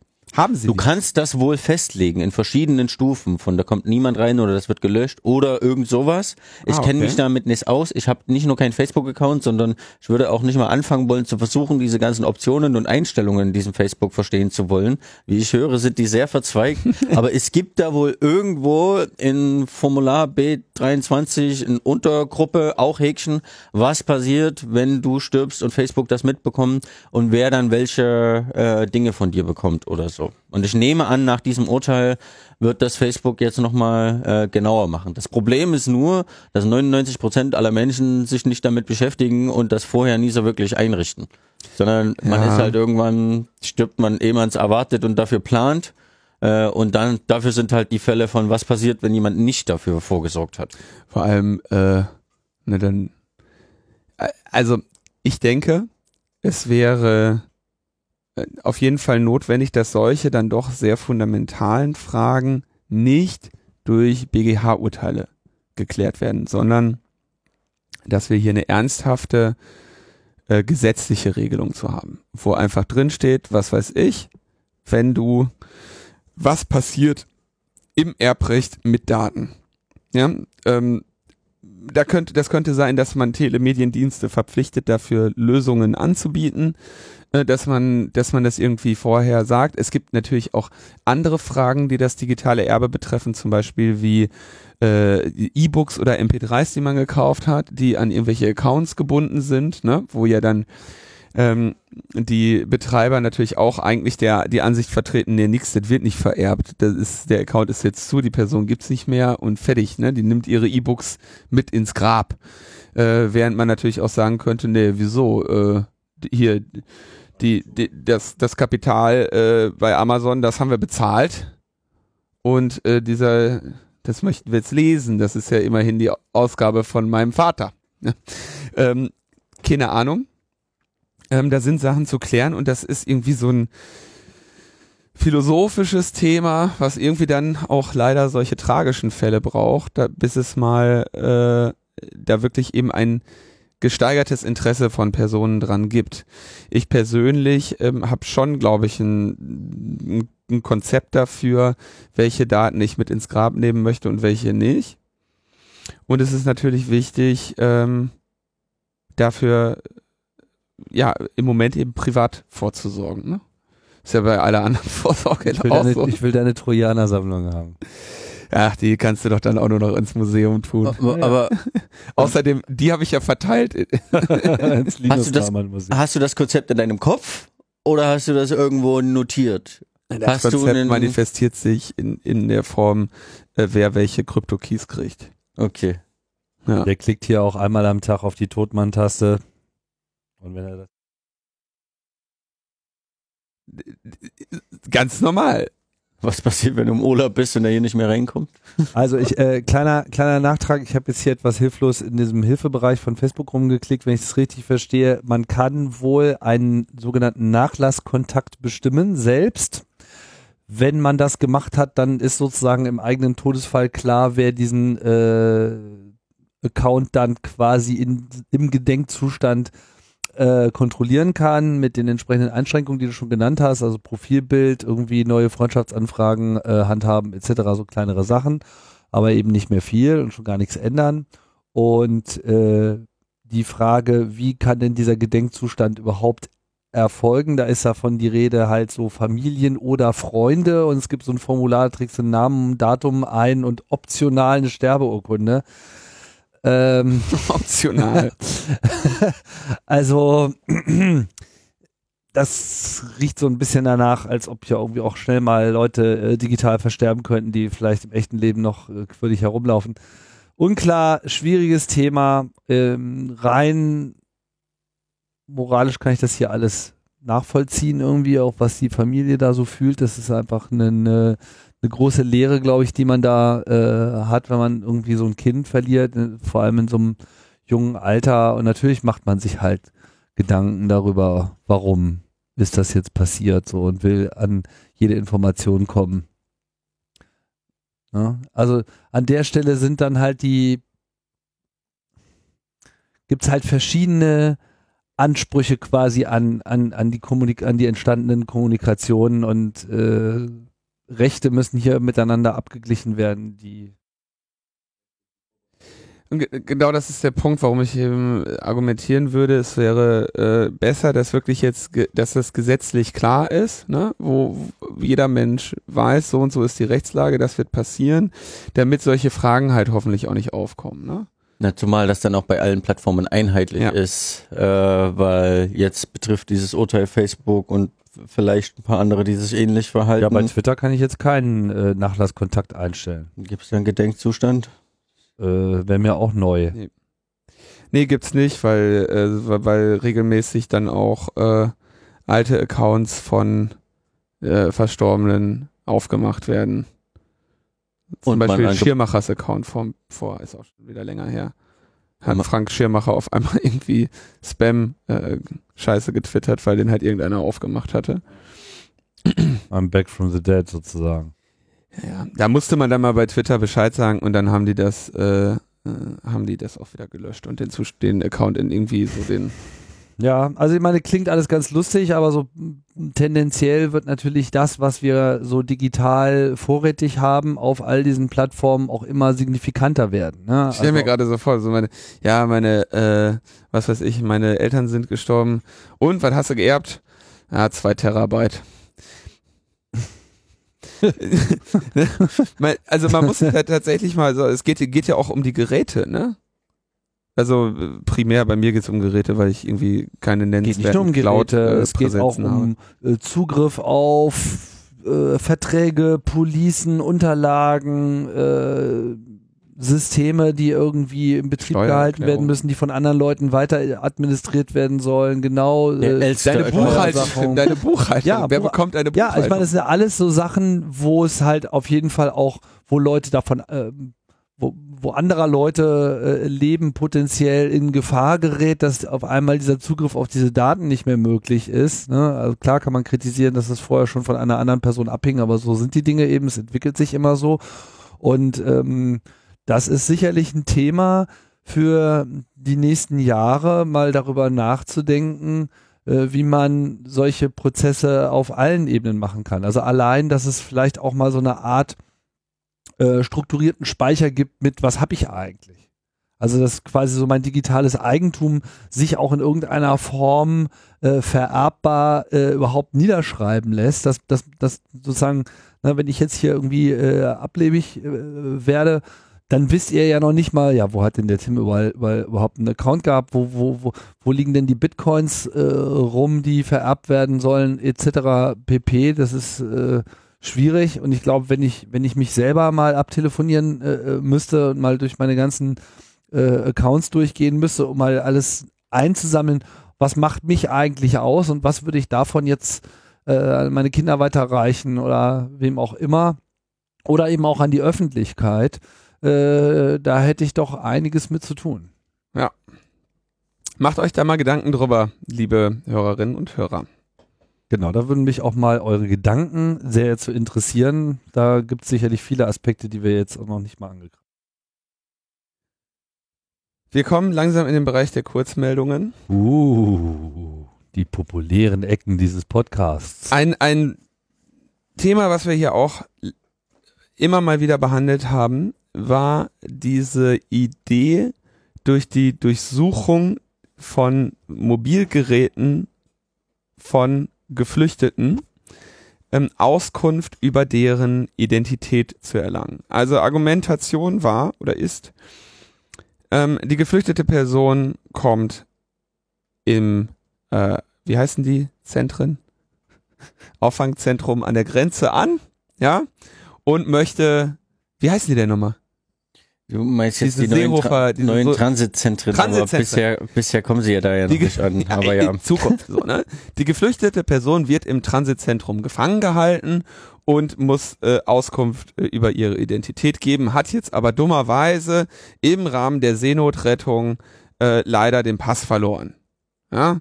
Und ähm, jetzt ist die Frage, wie kann sie denn jetzt eben nachweisen, äh, wer sie ist und woher sie kommt, weil davon abhängig ja durchaus ist die Entscheidung über ihre ähm, über ihre Aufnahmemöglichkeit einen Antrag auf Asyl zu stellen oder sonstiges. So. Bisher wurde das dann gelöst darüber, dass sie mit quasi ortskenn er- ortskundigen Menschen und Menschen, die der die äh, kundig in der Region sind, Unterhaltungen geführt haben. Das heißt, da sagst du dann, ich komme aus dem und dem Land und dann wurde kam halt jemand, der auch aus diesem Land ist, der deinen Akzent beurteilen konnte, der dir dann vielleicht ein paar Fragen dazu gestellt hat, wie das Leben sich dort gestaltet, äh, zum, um die Geschichte, die diese Person erzählt, irgendwie zu verifizieren. Das halte ich für ein äh, durchaus sinnvolles Verfahren, das ähm, natürlich die Herausforderung hat, dass es nicht besonders gut skaliert und zu starken äh, Verzögerungen in der äh, äh, Behandlung dieser Fälle führt. Äh, Lösungsvorschlag von, äh, ich weiß gar nicht, ob öffentlich ist, wer diese Idee ursprünglich hatte, ähm, auf jeden Fall nicht direkt die Bundesregierung, war, nehmt doch die Mobilgeräte von den Leuten und lest die Daten aus, die, da, die sich darauf befinden. Im Sinne von, was sind da für Fotos? Die Fotos werden in der Regel mit Metadaten versehen. Äh, was auf in welcher Sprache finden sich Nachrichten? Ähm, ne, was was hat dieses Mobiltelefon alles an Metadaten gespeichert, die irgendwie über die Aufenthaltsorte dieser Person Auskunft geben? Und äh, das findet sich jetzt auch im Einsatz. Äh, man nimmt dafür natürlich, äh, also es gibt viel, viele verschiedene Architekturen, wie man so etwas bauen könnte. Es gibt aber natürlich einfach Software zur Datenauslese, die äh, primär von Strafverfolgungsbehörden äh, verwendet wird. Das heißt, äh, man konnte das jetzt auf die äh, Privatsphäre respektierende oder weniger respektierende Art machen. Und vor allem konnte man sich auch überlegen, ist das jetzt eine Standardmaßnahme, die man andauernd macht oder eine, die man eben nur selten zum Einsatz bringt. Äh, die Linksfraktion hat da mal eine kleine Anfrage zugestellt und ähm, primäres Ergebnis ist der Verdacht, dass äh, bei der Angabe der Identität im großen Umfang Betrug vorkommt, bestätigt sich nicht. Ähm, es ist irgendwie in der Phase vom September 2017 bis Mai 2018. Ich glaube, September 2017 ist dieses System so gefühlt in den, in den Produktivbetrieb gegangen. Äh, zwischen September und Mai äh, knapp 15.000 Betroffene, die keine Papiere vorlegen konnten. Und die wurden, bei denen wurden dann eben Mobiltelefone, Pads, Laptops oder was auch immer sie hatten ausgelesen. Der Zugriff soll nur dann stattfinden, wenn es keine milderen Mittel zur Feststellung der Identität mehr gibt, äh, wie zum Beispiel ein Gespräch. In circa 5000 Fällen, also circa ein Drittel dieser Fälle, äh, wurden also dann Daten ausgelesen und sie haben den äh, die Geschichte, äh, die an, also die Daten haben die Angaben gestützt. Ähm, zwei Drittel ähm, ließen keinen relevanten Informationsgehalt erkennen hinsichtlich der Identität äh, und nur in 100 Fällen von eben 15.000 widersprachen die Daten dem, was die Personen bei der äh, Befragung äh, gesagt hatten. Ähm, in dem Zeitraum würden, wurde über circa 230.000 Asylanträge entschieden, nicht angenommen, lieber AfDler, äh, über 230.000 äh, Anträge entschieden. Das heißt, ein großer Teil davon kam einfach mit Papieren. Bei 15.000 hatten keine Papiere und von den 15.000 wurden 100 äh, falschen Angaben überführt. Das System hat irgendwie sowas wie 4,8 Millionen Euro gekostet. Ähm, entscheidender, entscheidender Punkt hier ist, der, dass es natürlich ein Dammbruch war, dass Menschen ihre Identität darüber äh, ähm, ausweisen, dass sie eben sich einmal komplett gläsern machen, was ihr ähm, digitales Leben angeht. Und der im Artikel von Leo Thür, Alexandra Fanta und Chris Köver auf Netzpolitik.org steht eben auch wichtig, vom gläsernen Geflüchteten zum gläsernen Bürger ist es nur ein kurzer Schritt. Insbesondere, wenn man sich die, deren Realitäten anschaut. Also ich halte das nach wie vor für ein äh, ethisch durchaus sehr fragwürdiges Instrument. Ja, wir hatten ja vorhin schon, wie diese modernen Geräte, die wir rumtragen, unsere ausgelagerten Gehirne sind und teilweise mehr Informationen über uns gespeichert haben, als uns äh, selber teilweise bewusst ist. Und jetzt wird halt, werden Leute eben gezwungen, äh, sich komplett nackig zu machen dafür, obwohl in den allermeisten Fällen äh, die ganz normale BAMF-Anhörung und Befragung mit Dolmetschern und regionalen Experten äh, immer noch das bessere mildere und auch äh, genauere äh, Mittel ist. Ich meine, die Leute werden ja eh angehört. Ja. Äh, aber prophylaktisch werden ja eben von 15.000 Leuten schon mal die Handys ausgelesen, weil man könnte es ja in 100 Fällen auch brauchen. Das und das ist eben eine Grundrechtsverletzung, denn nicht, zu, nicht umsonst haben wir gerade über das Recht auf die Gewährleistung der Vertraulichkeit und Integrität äh, informationsverarbeitender Systeme gesprochen. So viel zum Zwischenstand dazu. Eine Nachricht, die äh, heute eigentlich kaum noch jemanden interessiert. Ja, also merkt man, das läuft so unter ferner Liefen. Nee, Tim, jetzt hast du zu weit gescrollt mit deinem. Ähm, mindestens seit 2000 hat der BND mehrere Filialen und Tochtergesellschaften deutscher Unternehmen im europäischen Ausland ausspioniert. Wir erinnern uns, der BND ist der Auslandsgeheimdienst, der darf gegen alle spionieren, die nicht Deutschland sind.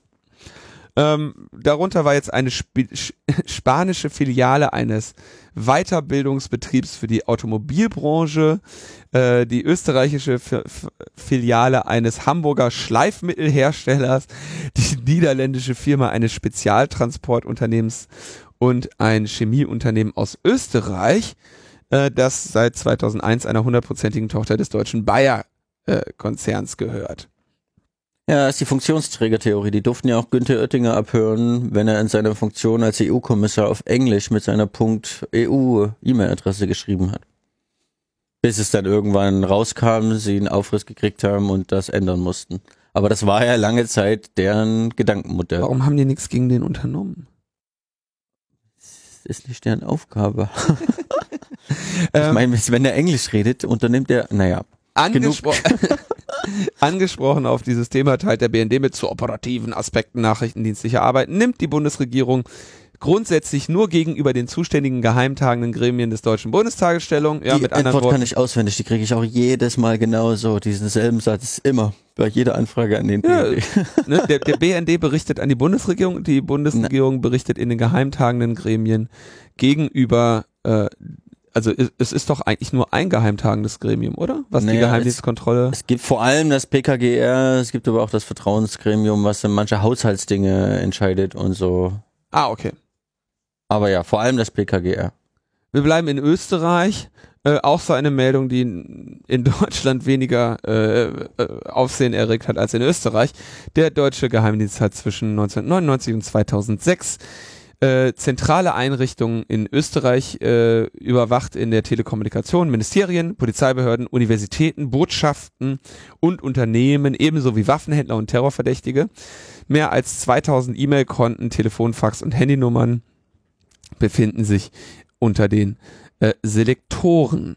Ähm, gegenüber dem österreichischen Standard wurde von mehreren Quellen äh, bestätigt, dass diese Selektoren, die da vorgelegt wurden, authentisch sind. Und auch hier natürlich wieder, ja, da sind die schon sieben Jahre be- überwachen die Ministerien in Österreich. Ähm, und wen haben sie jetzt als Kanzler? So, hat auch wieder nichts gebracht. Ich frage mich so, was, wo bleibt hier mal der Wirksamkeitsbeweis? Es ist natürlich eine Katast Katastrophe für das äh, deutsch, äh, deutsch-österreichische Verhältnis. Ähm, Ausspähen unter Freunden. das geht gar nicht. Überhaupt nicht. Geht überhaupt nicht.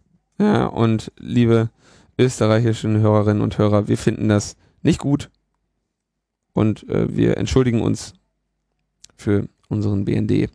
Wir versuchen alles Mögliche gegen den zu unternehmen, aber auch unsere Zeit ist begrenzt. Denn wir müssen demonstrieren. Wir mussten demonstrieren. Wir haben ja aufgerufen, äh, nee, haben wir nicht. Da haben wir noch einen für auf den Sack bekommen. Ich glaube, wir haben es in der Sendung davor aber getan.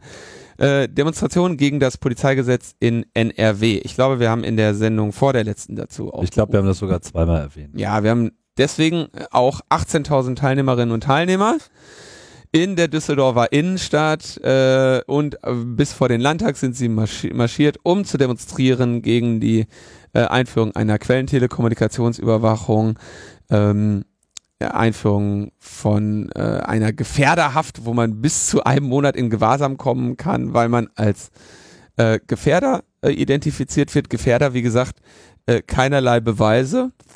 Mm, Und dann äh, kommst du mal einen Monat in Haft zur Sicherheit. Diese Polizeigesetznummer, die wird jetzt in jedem einzelnen Bundesland kommen. Also, wenn ihr nicht in, in Bayern oder Nordrhein-Westfalen lebt, sondern zum Beispiel in ähm, Brandenburg, dann könnt ihr euch freuen. Das wird auch dorthin äh, kommen. Das wird jetzt mehr oder weniger in jedes äh, ähm, Bundesland kommen. Was haben wir jetzt gerade aktuell für eine Regierungskonstellation in Brandenburg? Brandenburg weiß ich nicht. Rot-Rot. SPD, es hat aber das Innenministerium und die wollen das. Mit Trojanern und allem Pipapo.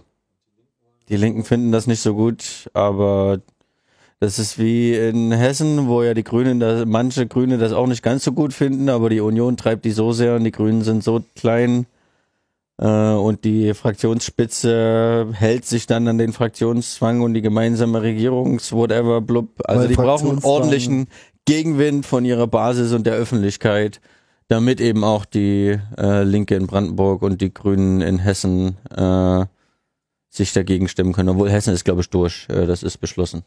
Auch ein PAG schon.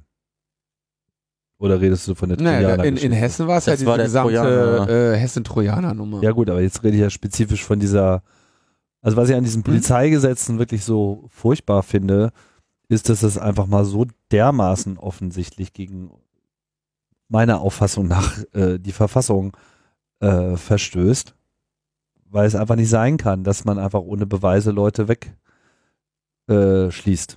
Die, die eigentliche Begründung für die ganzen Polizeigesetznovellen ist ja nicht nur die Datenschutzgrundverordnung, sondern auch die in dem Zuge äh, passierte äh, Richtlinie über eben wie Behörden Daten zu verarbeiten haben. Und man könnte das einfach in der Formalität anpassen, so wie das Bundesdatenschutzgesetz auch angepasst wurde an die Datenschutzgrundverordnung. Also, dass alle Bundesländer ran müssen, das ist eigentlich vorgegeben. Aber eben in fast allen Bundesländern sagen wir, ah, wir passen unser Polizeigesetz an. Da machen wir ja, doch dann machen wir hier doch mal den Wunschkatalog auf und schieben da alles rein, was wir schon immer mal haben wollten oder uns vorstellen konnten. Ja, und das ist halt genau das. Also ich meine, ich kann mir nicht vorstellen, dass es in Berlin irgendeine Chance hat. Da würde ich so mit äh, definitiven Aussagen in der Politik würde ich mich zurückhalten. Prognosen sind schwierig, besonders wenn sie die Zukunft betreffen. Ja, das ist richtig, aber ich glaube, das Widerstandspotenzial in Berlin dürfte da signifikant sein. Es gibt auch zwei Arten von Berlin. Es gibt ja auch Gedanken zu dem sogenannten Musterpolizeigesetz, um auf Bundesebene quasi eine vereinheitlichte gesetzliche Lösung für Landespolizeigesetze zu machen im Aufgabenbereich von Horst Seehofer. Alter, also Das wird irgendwann auch noch auf uns zukommen. Aber im Land Berlin ist es zumindest nicht so präsierend wie eben gerade in NRW oder auch Bayern gewesen. Linus, wir können André nicht so oft einladen. Ich kann hier meine Rolle als Optimismusbeauftragter nicht äh, uneingeschränkt äh, durchführen, wenn er hier mit seinen Realitätseinblicken kommt. Realität ist schuld, nicht ich. Ja, ja, ich weiß. Aber du, du hast das hier auf den Tisch gelegt, also wirst du dafür auch verhaftet. Tim, Ja, du hast doch bestimmt gesehen, dass jetzt die Stadt vollgestellt wurde mit diesen Leihfahrrädern. in allen Farben, die der Regenbogen so bietet, außer lila. Aber ich würde jetzt ge eigentlich gerne die Gelegenheit nutzen, Magenta. dass du von dem von dem fundamental äh, großartigen ersten Leihfahrer äh, Leihfahrrad-Hack des CCC berichtest. Doch. Des CCC, naja, Der da, war so geil. das Umfeld. Das waren wir nicht. Das waren wir nicht. Das- Kennt hier jemand jemand? Es wurde in der Datenschleuder äh, äh, publiziert. Irgendwie.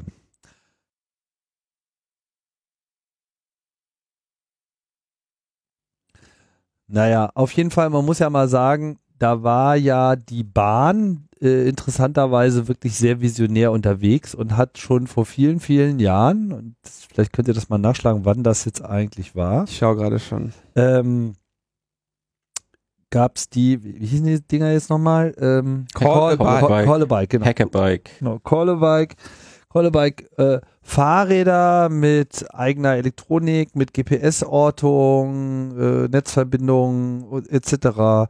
Mit so einem kleinen Bordcomputer, mit einem fernauslösbaren Schloss ähm, auf die Straße gebracht und man konnte das halt mit dem Mobiltelefon freischalten, indem Mhm. man da irgendwo angerufen hat, sich eine Nummer hat äh, durchgeben lassen, die in dieses Bike eingegeben hat und dann war das Bike aufgeschlossen. dann Und die Nummer war, die Nummer rotierte natürlich, ne? Genau. Das, damit man sich die nicht merkt und dann immer dieses Fahrrad nimmt. Und dann wurde man, wurde das berechnet. Ich glaube, das ist so grob 50 Cent für jetzt eine normale Fahrt oder so, ne? Weil, Ich weiß es gar nicht mehr. Also es war auf jeden Fall ein sehr interessanter Dienst und in 2000. gewisser Hinsicht auch total. Wann war das? 2004. Hack a Bike war die Echt? Aktion. Vier, alter Schwede. Also äh, auch also da, da an der Stelle auch gleich mal Lob an das Unternehmen, was das äh, Ja. ursprünglich mal realisiert hat. Die waren schon ganz gut und das hätte auch, wäre auch fast hackerfest gewesen. Allerdings haben sie äh, einen Fehler gemacht, nee, zwei Fehler gemacht.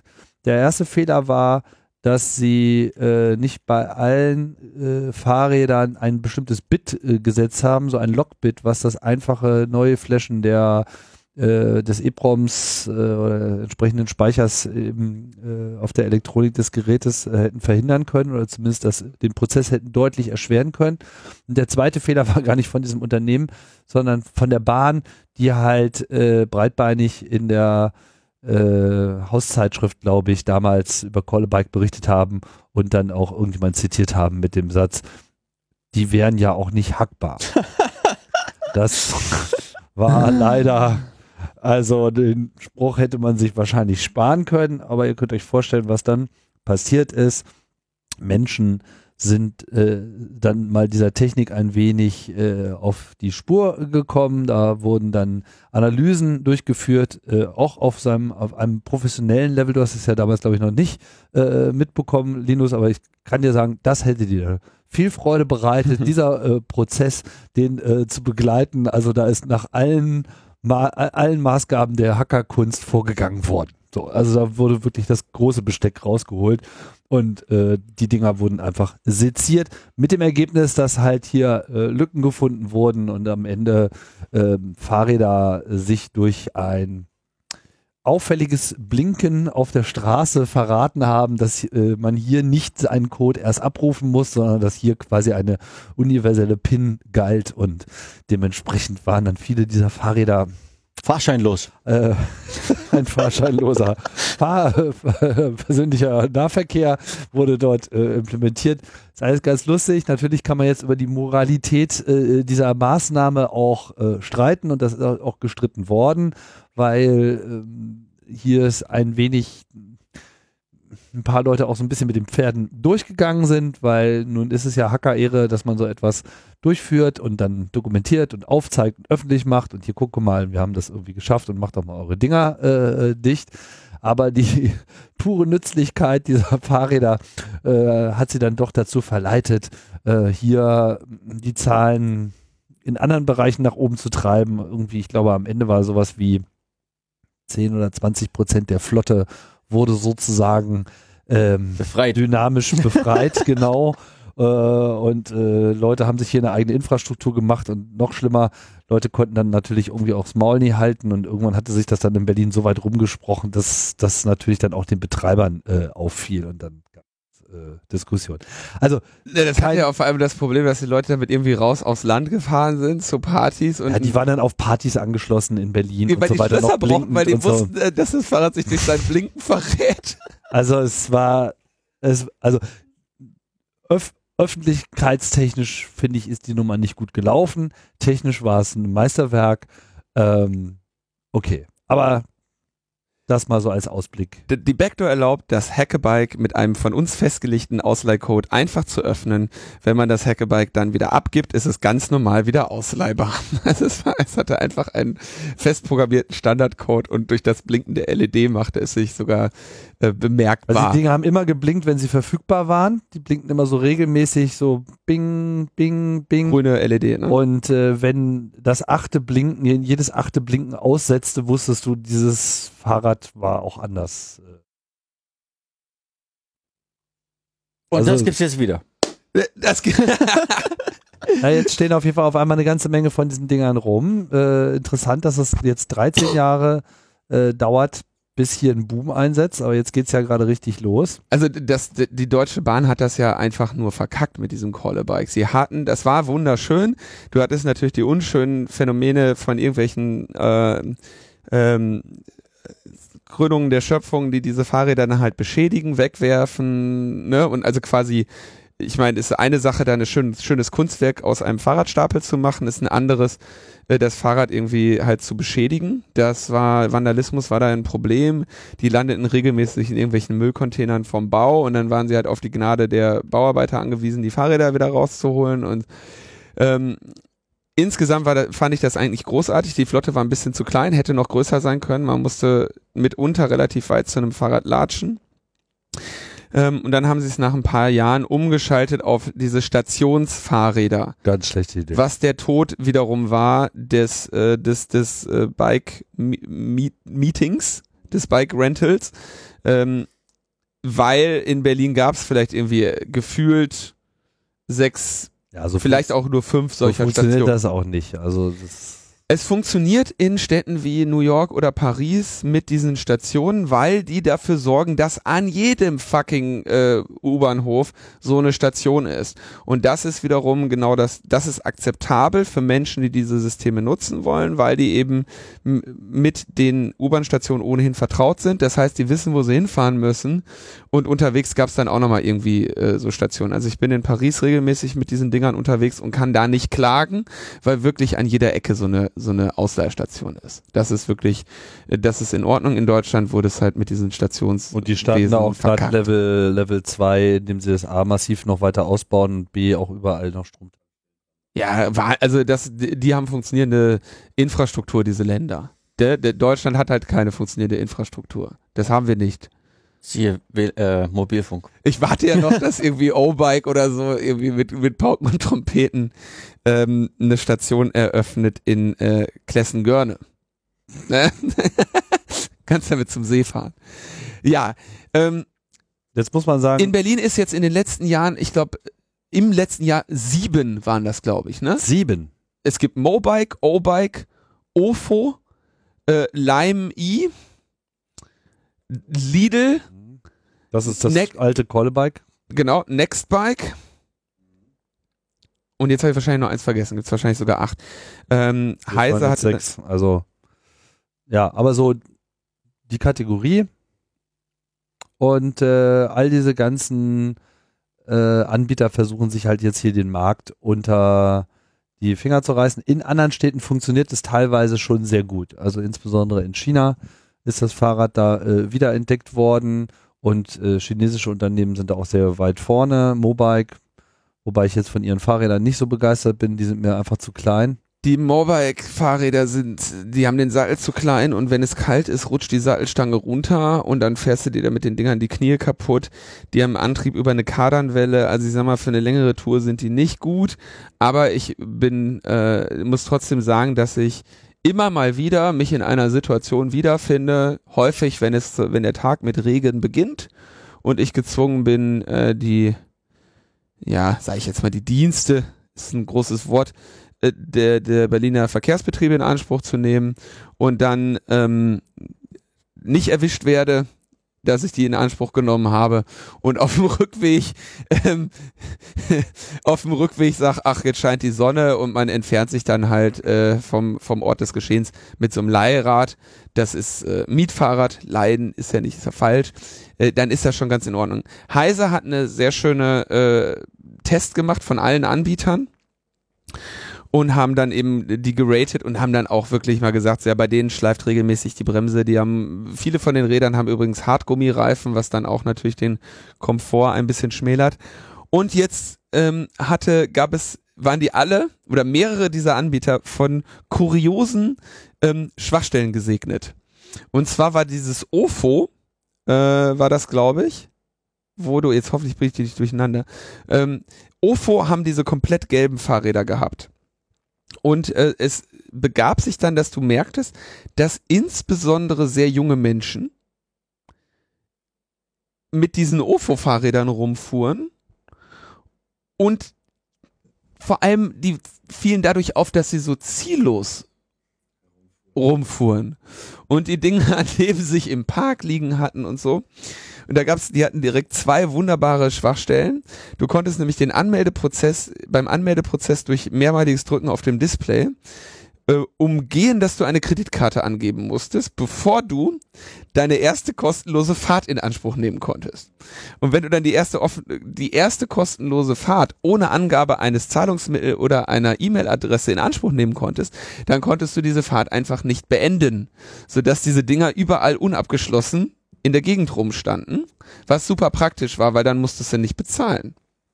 Du hast einfach deine erste kostenlose Fahrt nie beendet und so wurden halt eins, eins nach dem anderen von diesen Rädern aufgemacht und wurden dann eben auch, sag ich mal, ein bisschen zeitsouveräner genutzt.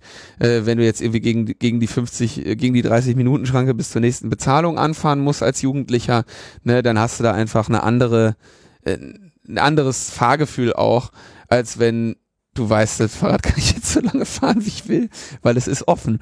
Ähm, andere hatten, sag ich mal, nicht so gute Befestigung dieser Schließsysteme, so dass du da mit einem kleinen Schraubenzieher vom Konrad äh, oder, oder einem langen Ast äh, dieses Schloss dann auch entfernen konntest. Ähm, insofern, diese standen halt bei mir in der Gegend, wo relativ viele von den Fahrrädern rumstanden. Die waren ruckzuck auch wieder wie damals alle mit, mit Abos-Schlössern ausgestattet. weil das Blöde ist natürlich, wenn dir jemand sein Fahrrad wieder wegnimmt. Ne? Du brauchst ja ein Schloss, weil das Schloss ist ja in dem Moment auf. Und äh, so ist dann jetzt auch einer dieser Anbieter, ähm, nämlich O-Bike, in die äh, in die Insolvenz gegangen. Sie sind nicht mehr äh, erreichbar. Die Fahrräder von denen stehen in mehreren Metropolen äh, dieser Welt und in Berlin rum. Ähm, und da gibt's jetzt eine wunderschöne Anleitung, äh, wie man die upcyclen kann. Denn O-Bike ist äh, so pleite, dass sie noch nicht einmal mehr die ursprüngliche Sign-up-Fee von 75 Dollar, die sie irgendwie in Singapur abgenommen haben, ihren Kunden zurückzahlen können, geschweige denn ihren Schrott jetzt aus dieser Stadt wieder rausholen können. Und jetzt stehen überall diese O-Bikes rum. Und da gibt's eine wunderschöne Webseite mit dem äh, mit der URL äh, librebike.info wo erklärt wird, wie man diese Fahrräder mithilfe eines äh, Schraubenziehers, äh, eines Lötkolbens oder eines Akkuschraubers sowie eines Holz-Chopsticks, äh, die Essenstäbchen, ähm, befreien kann und aus diesen Leih- und Mieträdern wieder echtes Bikesharing machen kann. Glaubst du, gibt Ärger? Von wem denn? Von O-Bike? Ich denke, die sind dicht. Müsste schon O-Bike sich beschweren, aber dann sollen die erstmal ihre Kaution den Leuten wieder zahlen. Der das haben sie in Deutschland, glaube ich, nicht abgenommen. Das war nur in anderen äh, Ländern. LibreBike hat den Unterschied zu den bisherigen Aktionen. Äh, Tim hat erzählt, dass man beim CCC einen Code wissen musste, um die zu entsperren. Der war jetzt nicht so schwer zu erraten. Und ja, das musste man aber trotzdem erstmal wissen. Und man musste da auf dem äh, Blinken achten. LibreBike äh, versteht sich als ziemlich politische Aktion, auch in äh, Tradition von irgendwie dem weißen Fahrradplan von äh, Anarchisten in Holland aus den 60ern, äh, wirklich öffentlichen, kostenlosen äh, Fahrradnahverkehr für alle zur Verfügung zu stellen. Äh, das heißt, die bieten Sticker an, äh, Vorlagen auf der Webseite, die man dann auf befreite Fahrräder kleben kann. Von das ist jetzt kein Oberg mehr, sondern ein Libre-Bike. Nutze es doch, teile es mit anderen und schließ es nicht ab. Sie sind dafür da, mit allen geteilt zu werden. Wir unterstützen keinen Diebstahl. Wenn du dir eins ausborgst, dann bitte verschließ es nicht, zerstöre es nicht und bring es nicht außer Reichweite von anderen. Lass es einfach im öffentlichen Raum stehen, damit die nächste Person es benutzen kann. Ja, und das wäre, das ist ein, das ist eigentlich so einfach, ne? Wäre so einfach. Du meinst, wenn die Menschen das befolgen würden. Ja, ich meine, man könnte sich ja eh überlegen, ob es nicht eine Investition für die Stadt wäre, einfach mal Fahrräder zu kaufen und so lange in die Stadt reinzupumpen, bis einfach genug da sind und dann hat immer jeder eins. Ähm, Fahrrad, äh, Fahrräder zu fördern ohnehin eine, eine sehr sinnvolle Idee. Ne? Also ich meine, die Ra ich weiß nicht, die Radläden äh, würden wahrscheinlich äh, anfangen. Die Kutscher beschweren sich über, das, über die Fahrräder. Ja, dann liegen die halt auch überall rum. Also es ist auch wieder mal so ein etwas schwieriger. Äh, die machen dann die ganze Bereich. Wartung, die Fahrradläden für die Dinge. Also ich, ich finde das eine echt coole Idee. Äh, vor allem, äh, ihr habt jetzt so erzählt, dass ihr das gerne nutzt. Ich habe noch nie so ein Fahrrad benutzt, weil ich bin ein bisschen Aluhut-Nerd. Also ich muss ja mir einen Account machen, ich muss ja eine Kreditkarte angeben, hm. ich muss wahrscheinlich mit irgendeiner App dann mich mit einer ID registrieren und dann gibt's in irgendeinem Online-Dienst, in irgendeiner Cloud ein Bewegungsprofil China. von in ja. China. genau. Ein Bewegungs ja. ja. die hatten doch auch da der Datenreichtum, so eins dieser Anbieter, hat der Heise auch berichtet. Das war, da dieser die Daten, Das war Obike, war da die Datenbank weg und so. Ja, ja. Also da steht dann mein Bewegungsprofil, meine Kreditkarte, mein Real Name, gebunden an die Telefonnummer oder so. Ja. Deswegen habe ich sowas noch nie mitgemacht. So eine stadtweite freie Fahrradinitiative, Fahrradkommunismus für alle, wer sich eins nimmt. Äh, wer eins braucht, der nimmt sich eins, stellt es dann wieder hin, statt irgendwie die längste Zeit das ohnehin angesperrt zu lassen, nur weil man auf das Privateigentum steht.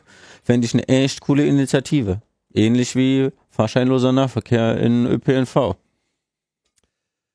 Ja, das ist alles äh, ein Problem. Nichtsdestotrotz äh, ist es ähm, besser, als wenn es diese Systeme nicht gäbe müssen jetzt nur aufpassen, dass die Cops nicht bei Cloudflare einreiten und äh, da Server beschlagnahmen, weil da liegt nämlich diese LibreBike-Seite. Nicht, dass das wieder Aufruf zu Straftaten ist oder sowas. Ja, das muss, äh, muss man noch dazu sagen. Auch hier rieche ich schon wieder eine äh, interessante, angeregte Diskussion in unserem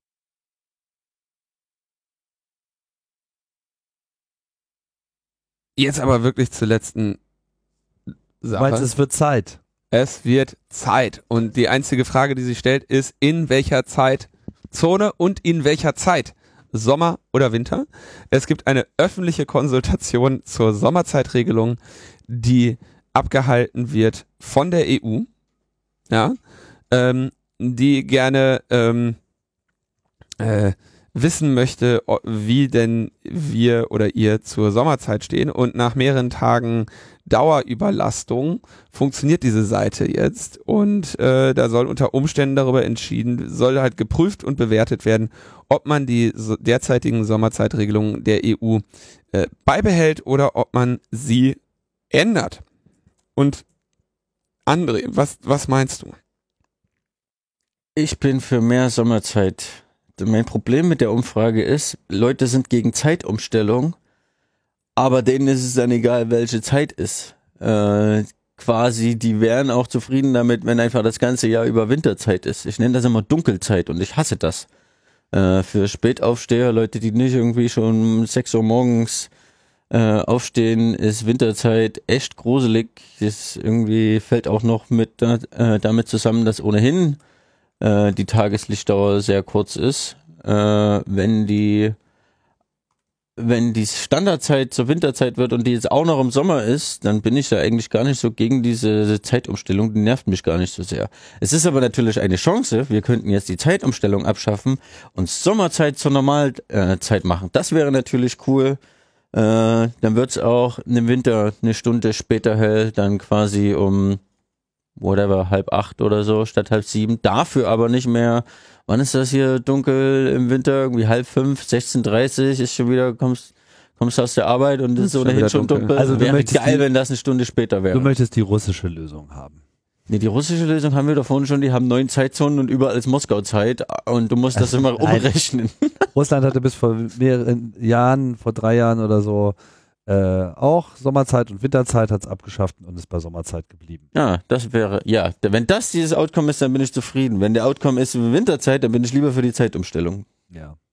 Also äh, dazu muss man natürlich wissen, die es gibt keine EU-einheitliche äh, Zeitzone, ja, auch wenn das irgendwie in dieser Umfrage so ein bisschen suggeriert wird, wenn ich das richtig in Erinnerung habe. Also da ist zumindest von einer EU-weiten Regelungen die Rede. Eine Regelung zur Sommerzeit. Äh, okay, ja, zur Sommerzeit ja, ist richtig, genau. Ähm, also stimmt, darum geht's.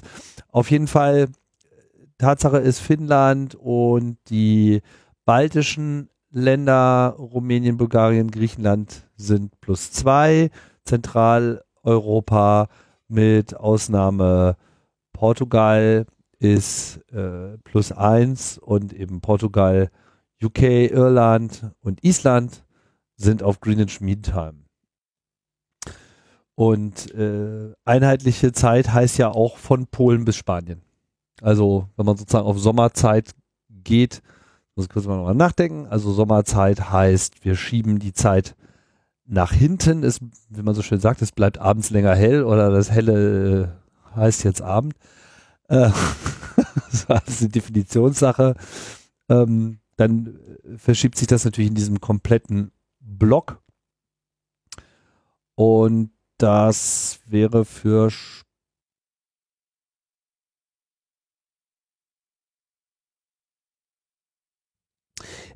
Warum muss denn diese Zeit innerhalb von Europa vereinheitlicht werden? Also die Umstellung von einer Winterzeit auf eine Sommerzeit, die muss auf jeden ja, okay. Fall einheitlich ja, genau. sein. Ne? Das, ja. Weil das wäre nur der totale Terror, dass du, ja. was weiß ich, in, äh, in Niedersachsen hast du irgendwie noch Winterzeit, dann fährst du nach Holland und dann ist auf einmal Sommerzeit, da, da, da blickt ja keiner mehr durch. Nee, das ist Aber ich finde halt auch grundsätzlich hat sich einfach dieses Winterzeit-Sommerzeit-Modell einfach komplett überholt, beziehungsweise war eigentlich noch nie eine richtig gute Idee gibt da ja verschiedene Mythen, warum das irgendwie äh, alles mal eingeführt werden soll. Da gibt es irgendwie so diesen offiziellen Mythos mit dem Energiesparen, weil wenn es ja länger hell ist und so weiter, das hat sich aber äh, durch keine Studie jemals belegen lassen. Ganz im Gegenteil, äh, der ganze Aufwand, den man damit hat, führt tendenziell eher noch zu mehr Energieversorgung. Wir kennen das alles aus der Computersystemadministration, da ist es die totale Hölle. Also, dass ein Computer sozusagen, dass, dass, dass derselbe Moment äh, zweimal existiert, ja, und man sich das eben immer in diesen Umstellungszeiträumen äh, dann eben doppelt merken muss und Logfiles entsprechend anpassen muss, Software dann eben nicht aus der Spur geraten darf. Das ist, das ist immer wieder total anstrengend und im Prinzip ist Sommerzeit, Winterzeit einfach ein Ding, was weltweit fallen müsste und wenn die EU sich da bewegt, dann kann ich mir auch durchaus vorstellen, dass das äh, Welle macht in äh, andere Länder hinein. Also Zeitzonen sind schon ein Problem, aber zumindest ist die Zeit klar und äh, Sommerzeit und Winterzeit nervt einfach nur, bringt nichts. Winterzeit nervt. Biorhythmus äh, durcheinander. Am Ende ist es ja auch egal, welche Uhrzeit ist. Weil wenn du der Meinung bist, ist es noch nicht hell genug, damit dein Laden aufmachen kann, mein Gott, dann machst du ihn halt später auf und hast länger offen. Also man hat ja auch die Flexibilität. So, hier geht es ja darum, die Synchronisation der Kernarbeitszeiten hinzubekommen und zumindest übertragbare Meetingzeiten zu haben.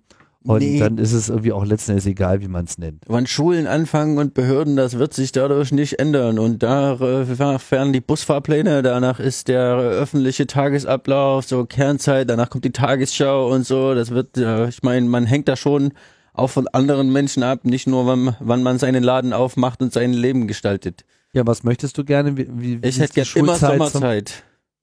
Ja, aber was ist denn an der Sommerzeit jetzt? Es ist abends länger hell, es ist nicht im Winter schon 16.30 Uhr dunkel. Ich hasse das. Wer es wäre doch mal gut, wenn es 17.30 Uhr dunkel Ist doch wäre. egal, wie, wie, wie Wer im Uhr Dunkeln ist. aufstehen will, kann das gerne machen. Ich will abends länger hell. Genau. Dass ich persönlich dann auch noch so lange schlafe, bis es hell wird, ist, Nerd-kompatibel. ist meine persönliche. Okay, wir halten fest, Sommerzeit und Winterzeitumstellung finden wir alle doof. Die Nerds hätten es gern länger hell. Äh, die Eltern werden vielleicht eine andere Position haben und die Schulen und so weiter. Aber das ist ein anderes Thema, das werden wir jetzt ja auch nicht lösen. Wir schreiben den Link zu dieser Konsultation der äh, Europäischen Kommission in unsere Genau. Und wenn ihr da Shownotes. meine Meinung vertretet, seid ihr herzlich eingeladen, daran teilzunehmen. Ich habe auch noch einen netzpolitischen Aspekt. Ah, Die binden Google ein, die EU-Kommission, und zwar Recapture, und haben das nicht in ihrer Datenschutzerklärung stehen. Können wir gleich eine DSGVO-Beschwerde machen. wenn die Konsultation nicht zu dem Ergebnis führt, was wir Dann wollen, feste ich das dann dann mit können wir die- DSGVO, können wir genau. die platt machen. Okay, super. Dann, dann ist das Ding auf jeden Fall erstmal safe. Zeitumstellung ungültig wegen DSGV. So, damit wären wir dann bei den Terminen.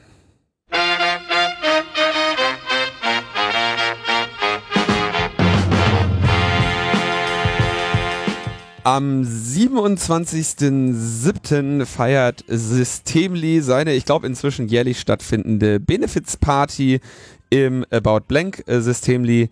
Ein Anbieter von E-Mail, Hosting, Jabber und sonstigem äh, für die Massen und äh, kostenlos und frei. Ähm, deswegen unterstützenswert. Ähm, die Party findet statt unter dem Motto Dance like nobody is watching. In Berlin im Übrigen. In Übrigen, habe ich, hab ich gesagt. Hast du gesagt? Ja, im, im, im About Blank, aber nicht im Übrigen. Ha, ha. Naja, aber äh, wenn ich in Berlin äh, feiern möchte, hätte die Gelegenheit in der Nähe von Braunschweig, zwischen Braunschweig und ähm, Wolfsburg, äh, genauer in Röttgesbüttel, das Hacken Open Air äh, zu besuchen. Feinstes Hacker-Camping, ausgerichtet vom Hackerspace Stratum 0 für Braunschweig und Umgebung. Und ja, dort äh, kann man äh, basteln, diskutieren, grillen, was man auf so einem Hacker Open Air eben so macht. Das findet statt vom 2. bis 5. August 2018 in Röttgesbüttel.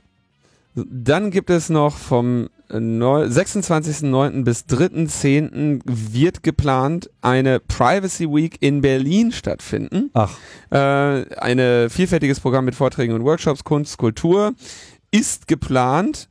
Ähm, man kann daran teilnehmen. Äh, Kontakt gibt's auf der Webseite.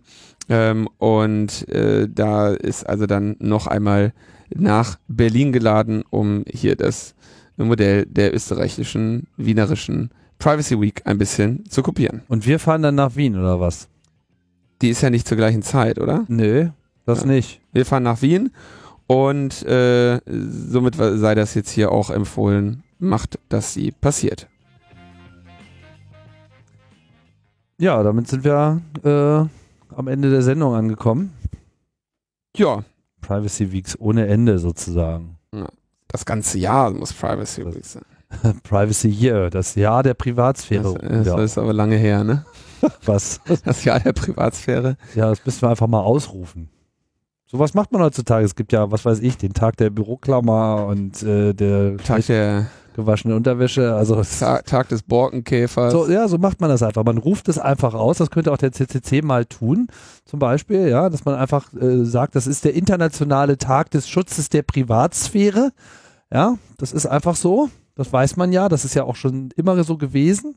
Und anlässlich dessen äh, muss auf Arte eine entsprechende Dokumentation laufen und bei ZDF äh, und bei ARD äh, eine aktuelle Stunde einberufen werden oder im Bundestag, keine Ahnung. Und, und ich fordere, dass zum Internationalen Tag der Privatsphäre irgendwo in der Pampa eine temporäre Funkzelle aufgebaut wird, unter großem Pomp. Ohne Vorratsdatenspeicherung, um die Privatsphäre zu schützen. Und die Journalisten werden mit Bussen dahin gekarrt. Ohne WLAN. So, damit sind wir am Ende dieses Desasters. Des Desasters der, diese, der dieseligen Woche. André, vielen herzlichen Dank, dass du uns mal wieder beehrt hast hier. Danke euch. Lustig war's. Tim bastelt jetzt weiter am Datenelch. Libre Elch. Libre Elch. Und äh, ich danke ähm, Manuel, Tim, Das wäre doch nicht nötig gewesen. Steffen sehr besonders und dem äh, langjährigen Wiederholungstäter Bernd äh, auch äh, äußerst besonders. Vielen herzlichen Dank. Ja. Ich danke auch allen Leuten, die sich an der tollen neuen Aktion 1001 Tower-Aufträge für die Metaebene beteiligen. Ist das so? Ja, habe ich in der letzten Freakshow mal etwas äh, ausführlicher dargelegt, wie sich nicht das gehört. alles so mit äh, Hörerzahlen und Supporterquoten und so weiter äh, verhält. Da werde ich auch noch mal was zu bloggen. Die letzte Freakshow habe ich noch gar nicht gehört, weil da war ja hoher Besuch. Da war ja, Ja. hoher Besuch. Die habe ich mir aufbewahrt, extra nicht zum Einschlafen hören. Monkey Dom, ne? Genau, Lange nicht gesehen, weil der war ja weg gewesen genau. Bei Äpfel bei, Äpf bei Apple Computing. und äh, hat in der Sendung dann auch mal ausführlich berichtet, wie es so ist bei Apple Computing und äh, in den USA der Neuzeit äh, so zu arbeiten. Ist er wenigstens aus sympathischen politischen Gründen äh, wieder gegangen? Nee, ne? Es gab eine Gemengelage an Gründen, die ihn letzten Endes zur Rückkehr bewogen haben. Okay, bin ich sehr gespannt Mit auf vielen die, Dingen zu tun. auf die Sendung. Also, Monkey Dom und Neutrinos aus der Metaebene und dazu äh, der Aufruf, uns zumindest einen Datenelch zu spenden. Der Tim hat einen kleinen Landsitz. Wenn der da nicht reinpasst, dann machen wir es bei Clemens. Und der Clemens baut auf jeden Fall schönen Datenelch. Treibt die Elche zu Clemens, der baut sie zu Datenelchen um Ja, und treibt sie dann durch die brandenburgische Pampa. und wenn der Datenelch leer ist, äh, wird er wieder aufgeladen von Clemens. Am Supercharger.